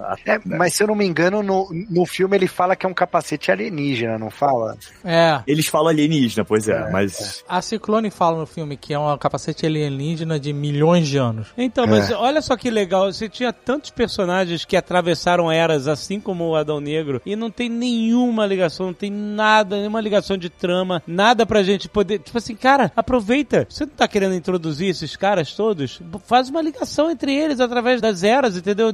E, Inclusive, Alexandre, o Esmaga Átomo, ele é uma nova geração de um mesmo herói. Então, a maioria deles tem esse mote, né, de ser algum, heróis ou mantos ou criaturas que perduram ao longo do tempo. E não podia ser um filme mais mundano, um filme mais, tipo, localizado ali na, naqueles dois, três dias que se passa o negócio. É, porque, por exemplo, o Esmaga-Átomo, é a relação dele com o Adão Negro nos quadrinhos é muito legal é, no período do pós-crise, né, da DC, porque o Esmaga-Átomo tem um período com o Adão Negro que inicialmente ele foi vilão. Aí na segunda criação dele, ele foi vilão, viro anti-herói herói, depois virou anti-herói de novo. Nessa segunda fase que ele vira um anti-herói, o Esmagato, a segunda versão, É, porque ele, Ele- chegou a fazer parte da Ele faz parte da Sociedade da- né? Ele da chegou Justiça, a fazer um exato. dos membros da Sociedade da Justiça. E aí ele faz amizade com o Esmaga Átomo. E tem uma situação lá que o, o- um vilão rapta a mãe do Esmaga Átomo. Ele vai lá e fala assim, cara, esse cara quase matou a mãe dele, vocês não vão fazer nada. Ele vai lá e mata o cara, esse vilão. E aí o Esmaga Átomo toma o lado dele. E os dois vão juntos pra Kandak e fazem um grupo de heróis defensores de Kandak. Ele vira, tipo, o melhor amigo do Adão Negro em Kandak. Então por isso que eles tentam fazer essa aproximação no filme, sabe? De mostrar o Esmaga Átomo ali meio, pô, gostei de você, porra, tu é mais maneiro. Mas é muito ruim, né, cara? O cara, o personagem que tem maior potencial, não faz nada, um bobalhão. A, a única. E até tem um momento que era pra ele a estátua caindo e tal. Aí tem, não, tem que vir um Black Adam, segurar a estátua e ele fala: Não, não, pode deixar, chefe, eu já peguei aqui, agora pode ir lá. Sabe? Caraca, meu Pois irmão. é. É. um filme que trouxe a ideia de ter um grupo de heróis atuando, mas no final das contas é todo mundo dando suporte pra Black Adam o tempo inteiro, sabe? É, mas é o filme do É, Black Adam. pô, tem jeito. exatamente. Então, mas aí, você entendeu? Tipo assim, pra que que tá a super equipe aqui? É pra ser uma super equipe ou é pra todo mundo dar suporte? No final, quando chega o diabo na garrafa lá, a galera fala, o grabunhão. Caminhão na palma da minha mão. Diabinho na garrafa. Ah, mas eu vou botar a garrafinha pra pegar o diabo que tá dentro da garrafa. pois é. O, o Adão Negro plantou lá o, o facão no, no Jequitibá. Exato, aí, aí, aí o, o seu destino fala assim, não vai dar não. Tipo, caralho, brother. Não, não, eles tentam primeiro derrotar, apanham, eles todos apanham. Eu nunca vi eles mudarem de ideia tão rápido numa história. Os caras assim, ó, chega esse cara, vamos prender ele aí pra ele não fazer mais merda, nunca vai falar Shazam na vida. Não, não, primeiro, primeiro, o Black Adam mudou de ideia. É, ele falou, tava ah. sangue no olho, ele tava, ele tava É. capitão foda-se no máximo. Tava. Sabe qual é? Aí ele foi, deu aquele choque, o moleque ficou, sabe qual é? Ficou... É, ele quase matou o garoto. Ele, ele quase se viu fazendo a mesma merda de. Quase matou. Quase matou. Não. E o garoto desmaiou só, gente. Aí É. não quebra a face assim. É, mas você desmaiar tomando uma, um- uma voltagem daquele ele tamanho. só Ah. desmaiou. Não, ele só desmaiou porque os caras da Sociedade da Justiça estavam lá pra proteger. Então, mas tava tudo certo, tudo sob controle. Não precisava nem ressuscitar a criança. Pois é, até o choque do time no Jurassic Park foi mais forte que isso, cara. Que Aí ele, ih, rapaz, o meu choque. Quem diria que eu perder o controle e ser um dos heróis mais poderosos do planeta poderia botar em risco a vida de uma criança insuportável? Aí ele, nessa hora, ele fala assim: vou voltar a ser uma versão digitalmente churreada de mim mesmo e vocês me prendam. Sabe qual é? É uma mudança de percepção muito rápida, assim, e muito rasa, sabe? É, e aí, cinco minutos depois, os caras, ai, galera, não E vai a dar gente não. prendeu o cara, mas a gente tá precisando dele mesmo, né? É, exatamente, porque formou mão de obra, né, mano? Porque a gente viu que Super-Homem estava disponível. estava disponível, é só Caralho, passar um mano. zap pra Amanda Waller, porque ela tem o zap do Super-Homem que a gente descobriu. Cara. E estava disponível. Os caras são muito ruins de história mesmo. Eu não tinha nem me ligado disso, que era só o Gavião ter mandado um zap pra Amanda. O, o Super-Homem tinha entrado num portal, ele tava em outro planeta lutando contra Não, criaturas não, místicas. Vamos lá, vamos lá, vamos lá. tava lutando contra criaturas místicas de uma outra terra e treinando uma garota. Olha só, podia ser o, a- o Gavião Negro, a- ou qualquer um daqueles caras esmaga átomo, ele não consegue, a mão gigante não consegue digitar. Mas qualquer um poderia dizer assim: Amanda, fudeu, o diabo em pessoa está aqui.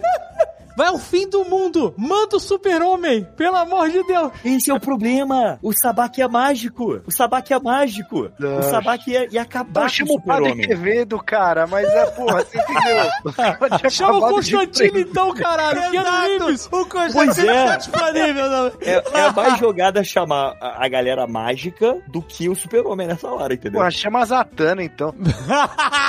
É, o, o pai da Zatanna, por um período, foi também Foi o, doutor, o, seu destino. Foi também o seu destino, o Zatara. Quem sabe se o cara é senhor ou seu doutor, né? Senhor doutor. Senhor doutor. Vamos chamar ele de seu. Seu destino. Que aí seu é. Ele tem doutorado? Ele tem Senhora do doutorado. destino, né? Dependendo de quem ele foi, tem. Tem, dois que tiveram doutorado, que eram HD de doutorado. Já, já deu a piada. Ah, é, eu não sou esse tipo de médico, né? De novo essa piada. I'm not this kind of doctor. De novo. E por falar falar em piadas que já deram, esse lance do, do menino e do Black Adam estilo John Connor e Terminator também não dá, né, cara? Não dá. Nossa, cara, que ridículo. Ah, ensinando as palavrinhas. Ah, né? você tem que ter uma frase de efeito. Tem, tem essa jogada, tem essa Ah, pegada. mas pra nova geração funciona. A nova geração não viu o Exterminador do Futuro. Caraca, É. coitada dessa nova geração. Caquinho, a nova geração não viu esse filme. Na verdade, foi só quem viu esse filme. Não viu, cara, não viu.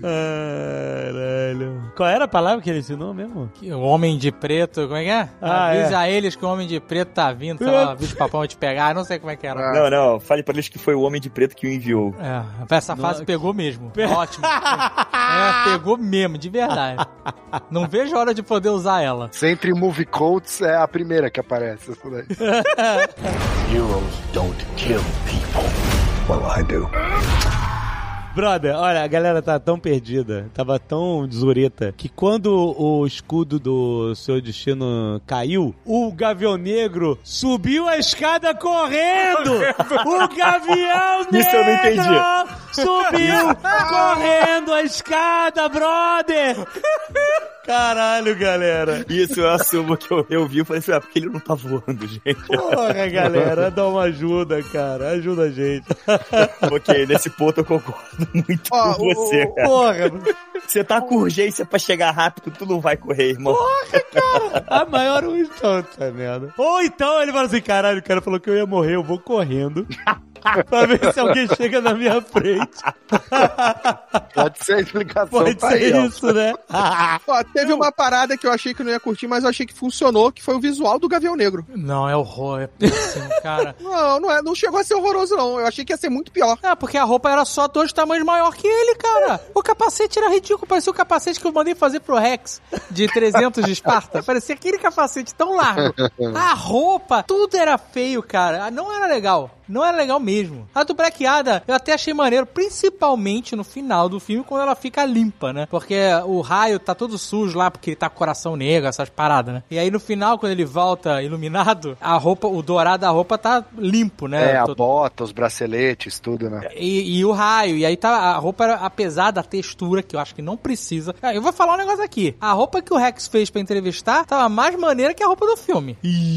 Tô Olha dizendo. uma amizade Eu acho, verdadeira. eu acho. Ah, Caraca, eu tô orgulhoso agora. Eu acho, de verdade. Cara, mas assim, falando sobre a roupa, eu gostei muito da explicação. Como a roupa ficou negra, eu achei que não tinha que ter aquela textura de runas escritas. Eu acho que podia ser tipo, como se quer fazer textura, faz uma textura de couro queimado, porque é o coração negro dele, faz como se fosse um couro queimado na pele. Mas aquela roupa dele de campeão, a primeira que ele usa, também tem nos quadrinhos, sabe? Que é aquela meio egípcia. Aquela eu achei muito Que é um, que é o colar, é um colarzão. é, que é, é aquilo eu achei muito maneiro. A como a roupa ficou preta depois, eu achei muito maneiro. Quando ele teve a capa, eu senti a falta de ter aquele capuz atrás pra pelo menos dar mais volume nele, assim. Eu achei que ficou muito super-homem demais a capa, sabe? Eu sei que é preto e tudo mais, mas eu, eu- no final. É, eu- não curti a roupa do. Eu curti ela no final, mas não, assim. eu, vou te- é, eu gosto da textura dessa roupa, é bonita. É porque ele tem o capuz, eu senti a falta de ter aquele capuz aqui no ombro, sabe? Assim, bobeira. Mas assim, eu, eu, Ah, eu mas gostei. essa é na última roupa, você tá falando? É na última roupa. Na Ah, sim. roupa. Ah, porque a primeira, o capuz tem, né? Ela tem capuz. É, ela tem um capuz, mas assim, é.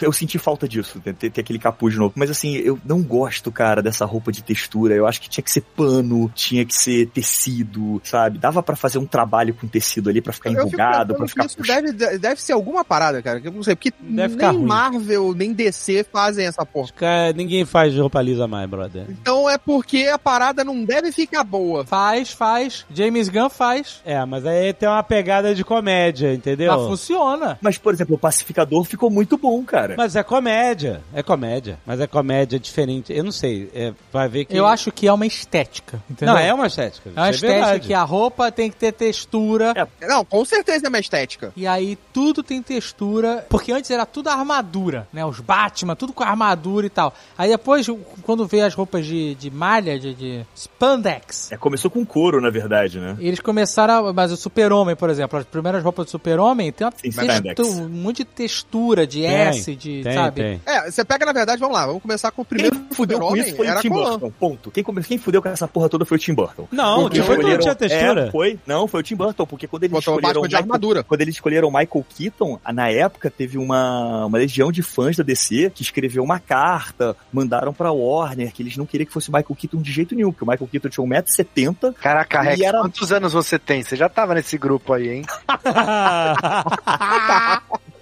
Pior que eu tava, cara, porque se você para pra pensar que eles tinham escolhido o Batman pra ser o, o- Mel Gibson e ele não topou, e aí o Michael Keaton foi a segunda escolha, porra, o Mel Gibson daria um puta Batman nos anos 80. Aí o, escolheram o Michael Keaton e o que, o que o Tim Burton fez pra disfarçar? Criou aquela roupa de músculo. Então o Tim Burton que começou com essa porra. Mas não tinha textura nenhuma a roupa dele. né? Tinha, tinha, era uma, uma forma de músculo endurecida, Tinha. dura. Não, mas não, isso não é textura, Rex, isso é outra coisa. Isso... Né, É, mas mas não é textura. não é a textura que o David tá reclamando. É, não é textura. Textura é, é- é textura, Rex. Porra, você é estilista, não sabe o que é textura? Que porra é essa? Eu sei, eu sei o que é textura, cacete. Eu sei. Mas eu não gosto dessa coisa também, essa roupa digital, essa coisa por cima, trabalhadinha com O quadradinho. capuz era digital. O capuz era totalmente digital. Ah, eu gostava mesmo era da roupa do Flash, aquela roupa de veludo, encher de encher. Ah, de veludo. Aquela era maravilhosa, cara. Que era uma roupa de submarino russo, né? Pra aguentar as altas pressões atmosféricas. Era a explicação da série. Mas esse negócio, assim, é um momento estético que a gente vive em relação a filmes de super-heróis. Mas é, é um momento que já tem uns 20 anos, né? Já é um momento que a gente tá nos 20 anos. É, mas ele é bizarro, porque a gente tem soluções que são diferentes disso e que funcionam, mas elas não, não vão pra frente, sabe? O próprio Demolidor na Netflix, quando ele tá no- na rua ainda, a roupa dele preta, com venda, com não sei o que lá, é uma roupa de herói maneiríssima, sabe? Funciona, um cara que não tem recurso nenhum, e funciona. E se você voltar lá no tempo pra pegar o super-homem do melhor super-homem, Christopher Reeve, não tinha textura, não tinha nada, maluco. E o cara... Não tinha enchimento, não tinha músculos protuberantes. Até hoje, o melhor super-homem de longe, cara. Outro dia, recentemente, eu revi um vídeo dele, é uma cena muito foda do super-homem, que tá ele no apartamento e ele vai se revelar pra Lois. Porra, É a melhor cena de todas, é cara. foda. Ele tá como Clark Kent, de oclinho, todo curvado e tal, com aquela vozinha que ele fazia de, de Clark Kent. Os trejeitos, né? Os trejeitos. E aí ele tira o óculos, arruma a coluna, cara, sabe? É, Imposta a voz. Ele se transformou no super-homem, impressionante, sabe? É, é. E aí depois ele muda de ideia, bota o óculos e já se retrai novamente, sabe? Então tem outras maneiras de fazer. É, é um- uma decisão estética do momento que daqui a alguns anos eu espero que mude, sabe? Porque eu, eu, particularmente, eu tô me repetindo aqui, tô achando muito cansativo, sabe? Toda a roupa vai essa texturada e tal. E a- essa do Black Adam, por exemplo, tinha um monte de letras, símbolos, né? É umas runas egípcias, né? não faz sentido nenhum pra história, não, não agrega nada. E eu ainda ficava lembrando do Conan, do Arnold, que quando ele morre, o cara escreve um monte de runa na, na pele dele, no rosto. Uhum. De qualquer maneira pra caramba. O cara tá fazendo uma magia ali pra Uhum. impedir que os mortos levem ele, né? Não sei o que lá. Aham. E aí, isso tem tudo a ver com a história. E aí você volta pra essa roupa que tem um monte de letra, um monte de coisa e não, faz, não, não traz nada pra história, sabe? É, se ainda fosse umas runas pra dizer que eram as runas de, sei lá, a punição dele, as coisas erradas que ele fez escritas no corpo. Ou que torna ele imortal, ou que torna ele poderoso, sei lá, entendeu? Mas não, sabe? Concordo. É só uma escolha estética que eu acho cansativa. Que é ruim. Eu, saturou. Eu também não gosto, não, um pouco. Agora, ó, uma coisa que eu não entendi, né? Tinha aquele capanga que no começo ele era amigo, né? Ele era amigo dos caras, tava ali junto com eles, né? E, e eles vão até a- aquele a- o lugar onde tem, onde o, o Black Adam desperta e tudo mais. Esse cara tá falando com alguém, esse alguém tá cobrando ele. Aham. E aí, de repente, no final, ele era o herdeiro. Puta, isso é muito ruim também, né, cara? Ele ser o herdeiro do último rei de cara. não sei aonde, cara. Mas é outra coisa que não surpreendeu ninguém, porque você, quando você mostra ele no começo do filme como o rei, o rei negro lá, é o mesmo ator. Também não tem Ah. surpresa nenhuma. Não tem plot Então. twist nenhum. Aquele cara era um Assassin's Creed, é isso? Ele era o descendente do. É, descendente do Ele faraó. era, ele era, cara. Ele era, cara. Ah, não, tá vendo por que, que tem que quebrar a liagem toda? É, não pode manter, não. Matar, Então, mas a, com toda a nobreza. a princípio ele tava respondendo pra alguém, né? Ele fala no telefone: Não, não, eu vou pegar. É, que vai comigo ser tal. provavelmente o grande inimigo próximo, que pode ser aí Lex Luthor, pode ser Dr. Doutor o Sivana. Doutor Silvana. Não, não vou pode- trazer de novo o Doutor... Assim, Bom, ele vai estar no filme, eu acho que ele vai estar Vamos, no vamos filme trazer o dois Sivana do- de novo. do- Porque aquela do- história, o Sivana, Vai ser o Elon Musk, o vilão do segundo filme. o Sivana dos Esse já quadrinhos. é do nosso mundo, cara. É, na, na primeira encarnação do. Na primeira origem do Tef Adam, ele é um cara que ele é banido pros confins do espaço e fica vagando no espaço 5 mil anos até que o Mago Shazam escolhe um novo, um novo herói, né? Um novo campeão. Quando ele escolhe o Billy, o Caraca, Adão esse Negro. mago tá sem urgência nenhuma também, né? É, 5 mil anos.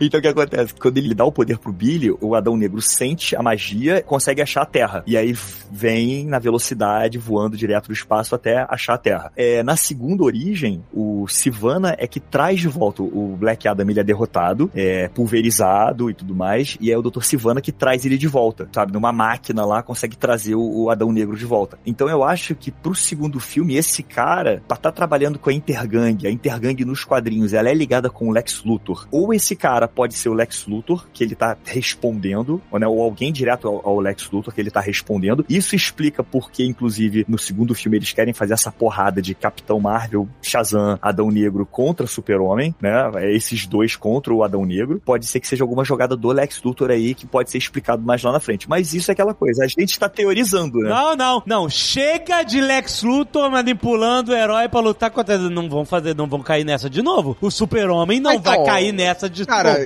basicamente tudo que tava sendo construído, esquece, porque agora vai ser diferente. Vai ser outra coisa, vai ser outra pegada. Não, mas aí, então se vai ser diferente, não façam a mesma história. Então, É, vai ser é, outra pegada, cara. Vai vir agora. A gente tem aí os próximos filmes, que é da DC, que vai ser o Aquaman, vai ser o. Flashpoint. Mas antes do Flashpoint, vai ter o Aquaman, vai ter o Shazam, e aí vai ter o Flashpoint. Vai Mas ter o esses filmes Flashpoint? não tem nada a ver com o James Gunn. Não, Então, tem, esses filmes tem. já tem e não tem. Não tem. estão Não tem. tendo, porque eles já foram adiados praticamente um ano. Eles foram adiados e foram pra regravação. O próprio Então- filme do Adão Negro foi pra regravação duas vezes. Eles já É. tinham terminado o filme, chamaram pra regravar. Entrou o Vaslav lá, que é o diretor agora. Chabaram, né? Chabaram pra regravar. Ah, mas todo filme tem reshoot, cara. É, não, isso. Aí, fizer, aí chamaram o Vaslav agora, que é o novo diretor lá da, da Warner, Warner. barra... É o CEO, né? É o Ele é o CEO CEO. agora. Depois que ele entrou, a ordem dele, ele viu o filme do Adão Negro e chamou a galera pra regravar o filme de novo. É, Então, mas tipo foi o poucas filme... modificações, porque esse filme nem foi adiado. Não, tem cenas no filme que não aparecem, no trailer. Aquela cena dele dando porrada no, no, no jatos. Essa cena não tem no filme. Não, a é cena do verdade. passaporte não Não- tem no filme, tem no trailer, sabe? Fala do passaporte. A do passaporte, poxa, eu não tenho passaporte. A gente, nós somos da sociedade. Tem no filme? Não, não. Tem? Não, tem no. Não. Eu vi ontem. Tem? Não, tô não percebi essa parte. E olha que tu viu três vezes, hein?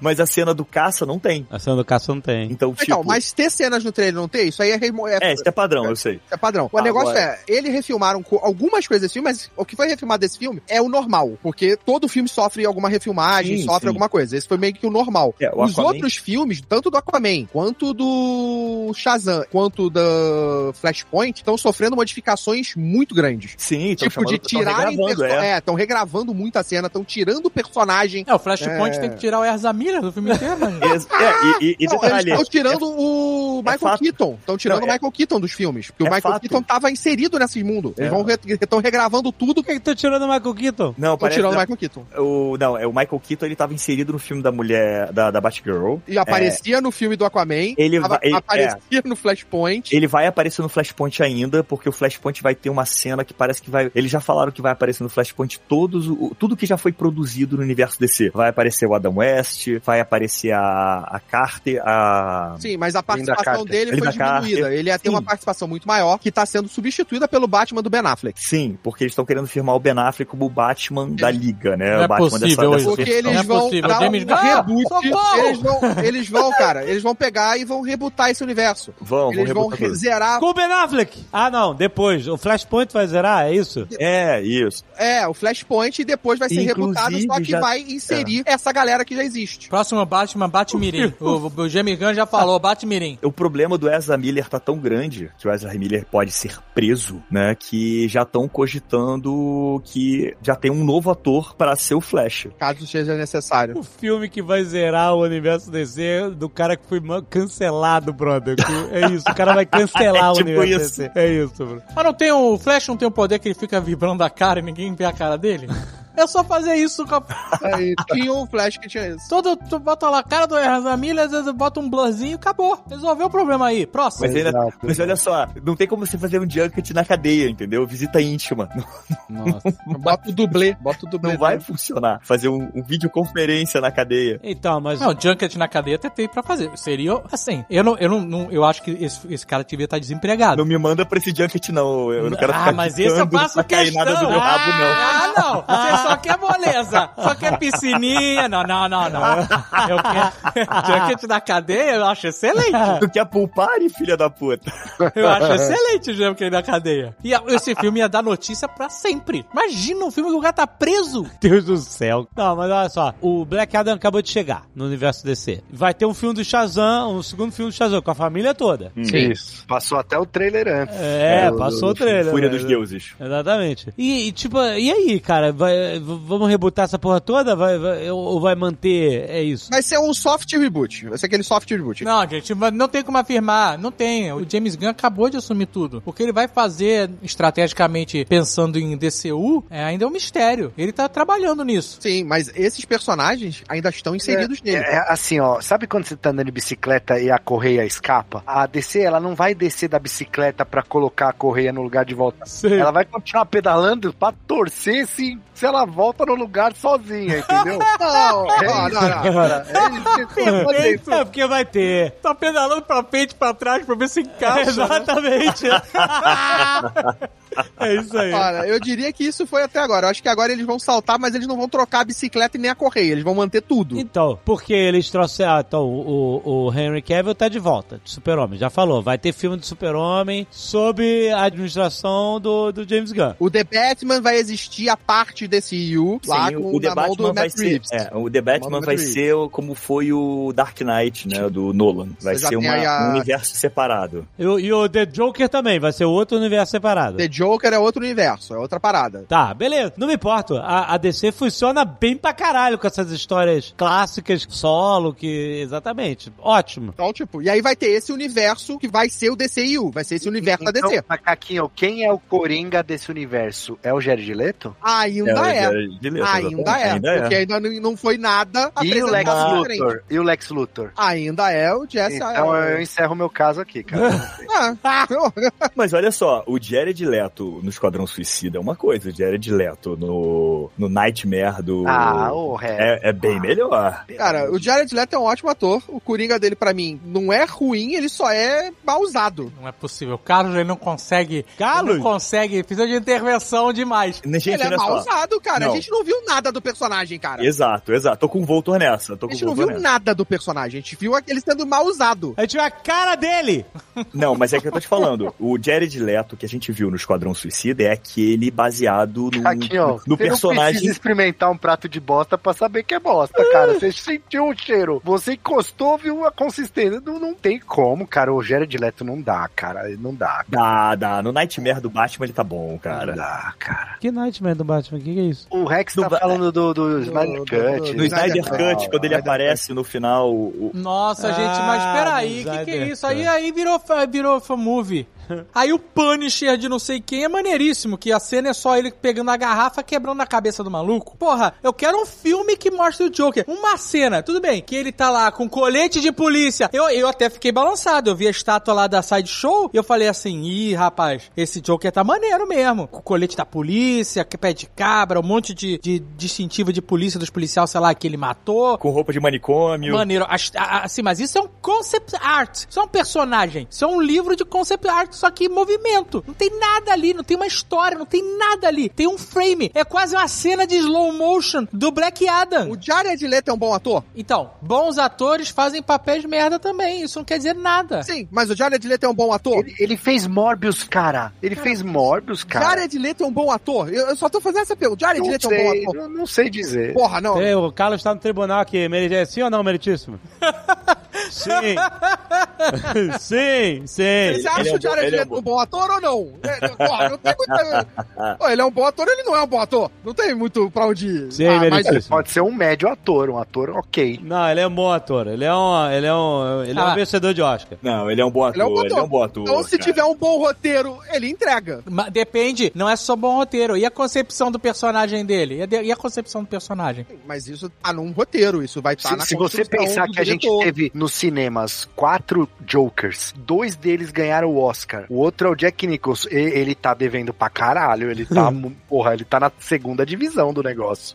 Ele de aparece cinco minutos um filme. Não, imagina, Caquinho. Ele apareceu bastante no. Não, Ah, não, não, não. não, não, não Ele aparece, tem, não. inclusive, uma das reclamações dele foi que ele gravou muitas cenas, tem Usaram muita nada. cena no trailer e o filme reduziu ele pra Você 3 ou 4 imagina- minutos do filme. Se aquelas que eles deixaram, imagina que eles tiraram depois, né? Então, porra, sei lá, cara. Eu não boto fé nesse cara aí, nem no Lex Luthor também, meu. Tá na mão do James Gunn agora, gente. A gente tem que acreditar. É isso. Ah, não sei. A gente acreditou no Taika também, e tá aí. Mas tu já desistiu do Taika? Caralho? É, Não, eu não desisti, mas. Ah, mas cara, vocês é que vocês falam que eu que gosto de tudo, vocês é que desistem de tudo fácil. Não, Ah, não tô desistindo do James Gunn nem do Taika. é, E nem do The Rock. Apesar dos pesares, eu continuo acreditando em todos os trade-offs que eu fizer do The Rock. Caquinho, desiste fácil não. Eu tava segurando o Game of Thrones até outro dia aí na mão, cara. Você vai falar isso pra mim? É- Então você não tem. Você, ó, Game of Thrones, se você tá defendendo o final de Game of Thrones, o Game of Não, Thrones não ali, estou, não, Então, jamais. eu jamais estou defendendo, mas eu aí você não pode, você não tem decência, capacidade moral, Envergadura moral. envergadura moral. Eu não tava defendendo, mas é, é que eu segurei, porque tem- tinha potencial, tanto é que entregou aí na, na série House of Dragon. Agora, a gente tá segurando o Joker do Jared Leto, não, não, não- eu vou soltar, eu não, não tem como. Eu, eu, não segurou- tu não segurou ele nem por cinco minutos, cara. eu não tiro o chapéu Ele não para tem nem cinco minutos de Leto. cena. Segura na mão do James Gunn e vai, cara. É, não Ele sei. não teve cinco Ó, minutos o de James cena. Gunn, ele é muito bom com um monte de personagem bucha. Porra, não tem o que dizer. Não tem o que dizer. Agora, ele vai pegar os caras que realmente a galera se importa, né? Mas aí tá, não vai ser agora que- que a gente vai ver. Mas aí que tá, ele não é o diretor da parada. Ele não vai ser o cara que vai dirigir todos os filmes. Então, Ele é o cara que vai coordenar a parada. Agora vem cá, vocês viram a última notícia do James Gunn, né? Último? Depois que ele, a última notícia do James Gunn, depois que ele foi chamado pra ser o, o, o head de direção dos filmes da DC, ele já fez duas reuniões, uma com o Spielberg e outra com o James Cameron. Ou seja, ele pode estar trazendo esses caras pra Ah, esse universo. Imagina, Rex. James Cameron, cara. Impossível! Impossível! Porra, Aí o James tá Cameron. tornar esque- realidade. Vocês estão o- esquecendo que o James Cameron foi. Ele queria fazer o filme do Homem-Aranha. James Cameron vai fazer filme de super-herói? Tá, beleza. Daqui a 30 anos a gente grava o Nerdcast sobre esse filme. Mas não sei se vocês lembram na série Entourage, que era da HBO, que o James Lembro. Cameron faz o filme do Aquaman com o protagonista do Entourage. Da aí tem- série, lembro, Da né? série. Aí, tipo, os... Agora, Spielberg eu até acredito que faria assim. Essa galera da velha guarda tá fazendo qualquer coisa. Entendeu? Porra, essa galera queria mandar um filme de super-herói hoje em dia, com a tecnologia, com tudo mais, pô, com o James Gunn por trás. Pô, o Spielberg faria um puta filme de herói, o, o James Cameron também. Pô, o James Cameron entregou pra gente Exterminador do Futuro. Não, Porra. cara, eu não tô duvidando de. Pelo amor de Deus, não estou duvidando do James Cameron. Não, eu sei que Como, não. como diretor, eu tô duvidando que ele vá parar o Exato! O cara tá fazendo Avatar os há 30 dois anos séculos. cara. Ou se ele for parar, é o que o Dave falou, a gente vai gravar no Nerdcast daqui 30 anos com esse filme dele, cara, porque não vai sair. Não, não dá, cara, não tem a menor chance. Ah, eu confio. Heroes don't kill people. Well, I do. Adão nem acabou. Não tem mais o que falar. Não, não, tem que falar do Superman trouxe. Não, Ah, e, e coitada da Viola Davis também, né? Ela, ela tá pagando uns boletos aí que ela tá precisando, né? tá nada, tá trabalhando de casa, comprou aquele fundo verde da El Gato e... Exato. Ela faz tudo com o celular, cara. Tá Ela tá brincando, só no holograma falhado. Exato, puta que pô, pariu. dinheiro fácil pra cacete. Pelo menos o holograma dela tá melhor do que o holograma do Thor Ragnarok, né? Ai, cara. Ela tá tranquilaça. Ela puxa aquele negócio dobrável, sabe qual é? Tech, grava aí, liga aí. Tum. Exato. Agora o que deu pra entender é que ela não tá só com os bandidos do Esquadrão Suicida, né? Porque ela tava. Ah, ela tá com também, tasco, é, é, Sociedade apresentou... da Justiça aí. Ela, ela tá com aquele super presídio, porque antes era um presídio de bosta, tipo, um maluco cagando na parede, lambendo vidro.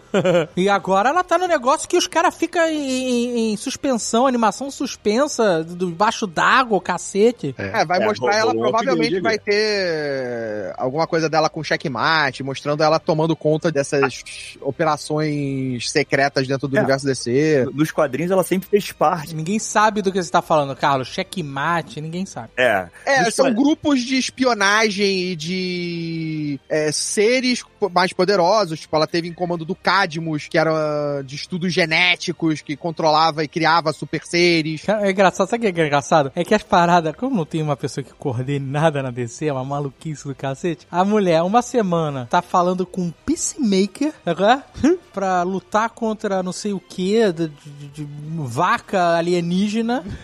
sabe, no interior dos Estados Unidos. Na outra, ela tá mandando super-homem É. dar porrada no Black Adam. Em resumo, ela cuida de tudo que é coordenação de super seres em defesa da Terra. Em qualquer situação de emergência, ela pode acionar qualquer grupo. Então, tipo assim, olha, tem uma merda aqui, fulano faça alguma coisa. Nesse final eu quero falar duas coisas antes disso. Primeiro aquele final que o Tony Stark, Pierce Brosnan, de dentro do capacete, Nossa, Tony Stark total. Os caras têm coragem de fazer a parada igual, brother. Puta merda. Tony Stark da magia, ele, ele manda um. Aí, Black Adam, eu sei que você tá me ouvindo, apesar de estar em animação su- suspensa. Ele podia mandar um SMS. Não, ele liberta ele primeiro. Mas ele podia mandar um SMS pra Amanda, olha, olha aí, fudeu, liberta o cara, porque ele, ele tá fudido. Não, ele tem que fazer um cara fugir, um drama desnecessário. Aí, beleza, acorda, cara, acorda, sai daí, salva o mundo, só você pode, discurso motivacional. Não, aí ele, magrelão, ele briga com os soldados armados ali, né? Ele sai na porrada. Briga, toma tiro, aí... Não fala Shazam. Fala Shazam antes de entrar na água, brother. Fala antes de entrar na água, cara. É isso que eu ia falar. Tinha um momento ali que ele, ele podia gritar, assim, quando ele estiver pulando naquela parede de água. Ele podia ter gritado Shazam e podia ter sido a cena maneiríssima, raio batendo na água, sabe qual é? Fazendo uma bolha de ar do Aquaman e ele sai voando, sabe qual é? Mas aí você corta a cena do filho com a mulher. Mas, cara, que coisa brega de, sabe qual é? Gladiador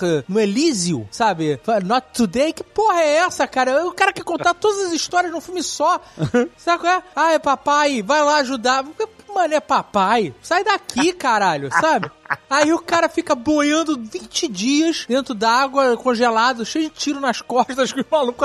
O pior, a pior guarda de presídio jamais vista. Os caras armados, dando tiro, e o maluco o magrelo consegue fugir, cara. Aí o cara fica boiando, aí quando ele se transforma em Shazam lá em cima, ele. Você só vê, assim, uma explosão e um risco, fum, fugindo. Que é ele. Sabe? Então a, a grandiosidade desse retorno dele morre. É completamente obliterado. Aí tem aquela luta de, com o diabo, foda-se essa merda. Ele já venceu o diabo no Brasil, agora vai vencer, vencer o diabo em Kandak, tá tudo certo. E aí, no final, o super-homem aparece e tipo, que porra é essa, cara? O que que você tá fazendo? Você virou realmente esse garoto de recado? Ele tá devendo favor igual o Tite pro Daniel Alves, cara. Não é possível, cara.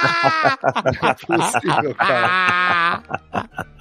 Cara, mas se você se lembrar da série do, do Cavaleiro das Trevas, dos quadrinhos, Não é possível. Eu sabia que você ia falar isso. Eu sabia. calma, uma das brigas do super-homem com o Batman é que ele fala, cara, você, Clark, Se sempre vendeu. foi esse garoto de recado, você sempre foi... Mas você entende o que, Então. que é Cavaleiro das Trevas e o que, que é o momento do DCU e o momento do Super-Homem e esse filme do Black Adam. o su- a gente não está nesse mundo onde todos os heróis estão sendo caçados ou tiveram que se aposentar e o único herói é o Super-Homem que virou um mascote, um escravo da- do governo, porra. O mais provável nesse, nessa- nesse cenário que a gente tem no DCU, que também não é falado no filme, mas é que é o, o mais provável, é porque você tem a Amanda Waller, ela tem, a única pessoa que ela tem contato realmente desses heróis é o Batman. Uhum. Que os dois se conversam e já Sim. tiveram situações. Então é ela ter falado com o Batman, Falando, e ó, aí tem uma ameaça alienígena, uma É. ameaça realmente poderosa e o único pode segurar essa, essa bota, treta é o fala pro teu garoto aí ir lá conversar com o cara. Eu- já mandamos gente lá, ele tá lá, não sabemos qual é a dele. E aí é o super-homem vai lá. Você tá dizendo que a Amanda Waller mandou um WhatsApp pro Batman. É, E aí o Batman mandou um WhatsApp pro Super-Homem. e o Batman ficou de garoto de recado. só piora, só ficou pior. Mas o- essa relação, ela existe até no desenho, no, no- no Liga da Justiça Unlimited, nos quadrinhos. Gente, assim, a gente tem que falar aqui de verdade que é, apareceu o super-homem no final desse filme da forma que apareceu, foi a maneira mais absurda e gratuita possível. Ele fala assim, a gente tem que ter o super-homem, o The Rock deve ter insistido, o The Rock ele fica lendo os quadrinhos, passa folheando os quadrinhos, não deve ler, ele fica folheando um monte de quadrinhos assim. Aí ele viu aquela cena do Black Adam sentado no trono. Ali, isso aqui tem que ter no filme, hein? Aí eles botam... Pera aí, David, essa cena. A hora que ele sentou, eu falei, caralho, isso dá uma peça fudida aqui. O cara, em dois segundos, ele subiu e pá, destruiu o trono. Eu falei, ah, não, cara, não, não, bicho, puta. Até o Rex tirou essa foto, brother. Ficou maneiríssimo. É. né? Essa- Aí, beleza, ele, aí ele ficou folheando um monte de revista de Black Adam pra ter ideia. Aí ele viu, sei lá, o Black Adam lutando com o Super-Homem. Aí começou, o cara deve ter ficado obcecado por essa merda. Tem que ter Super-Homem no meu filme, tem que ter Super-Homem no filme, vamos trazer de volta o Super-Homem, cinco anos sem Super-Homem, babá, aquele papo furado dele. E eles, beleza, vamos botar o Super-Homem de volta no filme. A gente ouviu por fontes fontosas Ah. que a Warner tava indecisa sobre a colocação do Super-Homem até os 46 do segundo tempo. Tava na prorrogação, Será? eles estavam decidindo se colocavam ou não aquela cena do Super-Homem. Tava com aquela briga interna, né? Com o Ramada, com o Walter Ramada, que odiava o super-homem do Cavill, odiava essa porra toda, não queria que ele voltasse, tanto que não queria trazer de jeito nenhum ele de volta como super-homem. É. Exato. E no final acabou que ele rodou. É, tanto que essa cena funcionaria sem o super-homem. É só a Amanda olha lá, aparece no tele... E aí ele vai e destrói. Foda-se, eu sou o Black E Adam. acabou. É, eu achei Exatamente. muito whatever, cara. Não é assim? Porra, é o super-homem, caralho. É, não, é, assim, é legal a gente ver o super-homem assim, mas, mas aqui a cena é esquisita. Vem a Amanda Waller, depois vem o super-homem. Podia vir logo o super-homem, ó, eu tô aqui. Mas, eu vou te falar uma coisa. Eu acho que ele deu uma envelhecida, o, o Henry, e eu achei o melhor super-homem dele. Tipo assim, a, a figura, a imagem. Ma- ma- mudaram a estética. O Mudaram cabelo a tá estética. diferente. Tá diferente, tá um pouco diferente, né? Ele tá com pega rapaz, a, a lateral tá curta, a cor da, o do uniforme é mais brilhante, é uma Foi impressão minha ou tocaram, a, tocaram Tocaram, o tema tocam, do... tocam, Você tocam o tema. tocaram John Williams. É trocar John Williams, exato. Eu guardei de superando pra caralho. Eu fiquei muito feliz que Mas ele nunca anunciou. será, nunca É? será. Pode botar pegar Não, rapaz, mas tocar John ó, Williams, pode Mas fazer o que ele é, o, ele é o- É esforçado. Ele é a Não, ele- ele- personificação essa é a mais, mais que a quadrinhos. hoje do super-homem. Aqui nos Estados Unidos eles falam assim, the next best thing. Tipo assim, o melhor é o Christopher Reeve. É o que tem pra hoje. É do que, mas que é o tem melhor. pra hoje. É o melhor que tem. The next, tu vai, como é que é? The next, o quê? The next best thing. É o, é o que tem pra hoje. A próxima é o melhor que coisa. Não. Tem pra Não, hoje. é melhor do que tem pra...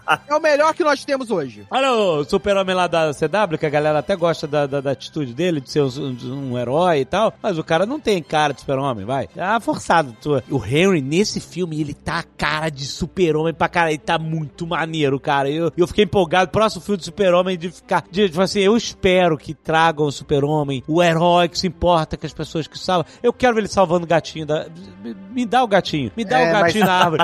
Ele precisa disso. Esse é o super-herói que... Tanto que eles tocaram o John Williams ali pra te puxar pela, sabe, caraca, Sim, o emocional, super-homem. Claro. Nossa, chegou o cara, né? Tá tudo aí. E, e eu gosto da trilha sonora do Hans Zimmer, acho, acho ela super heróica também. Mas Mas nada não- tão marcante quanto o John Williams, cara, não. Nada tão marcante quanto o John Williams, né? Esse é o super-homem super-herói que a gente ama de verdade, que inspira as pessoas, que todo mundo ama, etc. Faz a gente gastar dinheiro na estátua. Exato, exatamente. Então, É porque ele é um super-homem heróico que a gente sente falta. Porque um, um dos grandes sucessos da série, desse do Super-Homem Lois, é o super-homem que a gente conhece. É o super-homem herói. É o super-homem que se sacrifica pra salvar as paradas. Mas sabe qual é a questão que eu tenho no final desse filme? É que assim, eu acho que não conversou. A Amanda Waller faz o papo furado dela de agora, É. a- o teu país é tua prisão, se você sair daí eu vou te fuder, seu filho da puta do caralho. É, claro, cara. Não conversa, porque ela fala uma coisa, ó, vou arrebentar, vou fazer acontecer, caralho, vou te prender, babá. Aí eles destroem o, o drone dela, aí vem o super-homem com outra vibe, outra vibração, sacou? Eu acho que se, ou um ou outro, ou o super-homem É. chega e fala assim, andou fazendo merda aí, né? Vamos conversar? Vamos abaixar um pouco a bola? Ou ela, cara, eu acho que ela fala assim, eu vou te, puta que pariu, eu vou te arrebentar, eu vou dar choque no teu cu, seu filho da puta. Ela é tipo isso, né? Ela é tipo, ela é Ele não vai sentir nada. mas ela é tipo pancada, sacou? Ela, ela é, é agressiva, né? Na atitude dela, Na postura dela. E aí vem o super-homem mais, sacou? É, acho que não conversa mesmo, sacou? Não, é, já tá, ficou na cara É, ali que foi A vibe era outra, era outra pegada. enxertado, é, exato. Eu acho que ela tenta a primeira ameaça do tipo, é, porque ela fala assim, ah, você não tem ninguém mais forte nesse mundo do que eu. Ela, "Ah, mas eu tenho outras pessoas É, de outros mundos. O, o super-homem vir de cachorrinho de pet dela foi foda, cara. Pois é, mas Foi uma merda. Quando ela fala, eu tenho pessoas de outro mundo, sabe o que que te apareceu? O, o, o marciano lá. Como... o Marciano. o Ajax. Nossa, de novo. Isso ia ser um plot twist inacreditável. Pode me chamar de John. Você pode me chamar de caçador de Marte. Isso ia ser muito bom. A mesma cena, aí ele sai voando. a mesma cena do Snyder Cut. Seria muito foda eles fazerem. Caraca, muito bom. Eles simplesmente reaproveitarem exatamente a mesma cena. E aí no easter egg bota o super-homem voando, e aí o caçador de Marte passa pro lado do super-homem, o super-homem não entende nada, e acaba assim. Caraca, olha isso. Ah, agora já alguém pode fazer essa montagem aí, ó. Ai, meu Deus do céu. Eu achei válido o Super-Homem aparecer. Eu, eu acho que o Super-Homem vai tentar primeiro no carisma, na Não, conversa. então, e... Rex, o É super-homem é aquela da- pedaladinha pra trás pra tentar jogar a correia de volta no negócio, que a gente tava falando aí. Dá um- uma, uma chamadinha pra trás e dá um tranco pra frente pra ver se encaixa, né? Aquele sabe? Quem nunca fez? É, porque a galera gosta, assim, eu gosto também do Cavill é, de Superman, não- o problema nunca foi ele, assim, foram realmente os filmes e tal. E o pessoal gosta também do Aquaman do Momoa, gosta, tem muita gente que gosta do Batman do Ben Affleck e tal. Quem são essas pessoas? A gente vai pegar uma por uma. Ainda acho que esse vai ser o, o caminho que eles vão acabar aceitando, porque exatamente como o Marcelo tá falando, você tem aí os filmes do Aquaman que a galera gosta, você tem os filmes da Mulher Maravilha, você tem os filmes. O programa é sobre Black Adam, a gente tá indo embora. A gente não tem mais o que falar de Black Adam. A gente tá falando da hierarquia dele, da hierarquia. da hierarquia. Ela não mudou, né? A gente tá esperando mudar ainda. Não mudou porque no final chegou o super-homem, brother.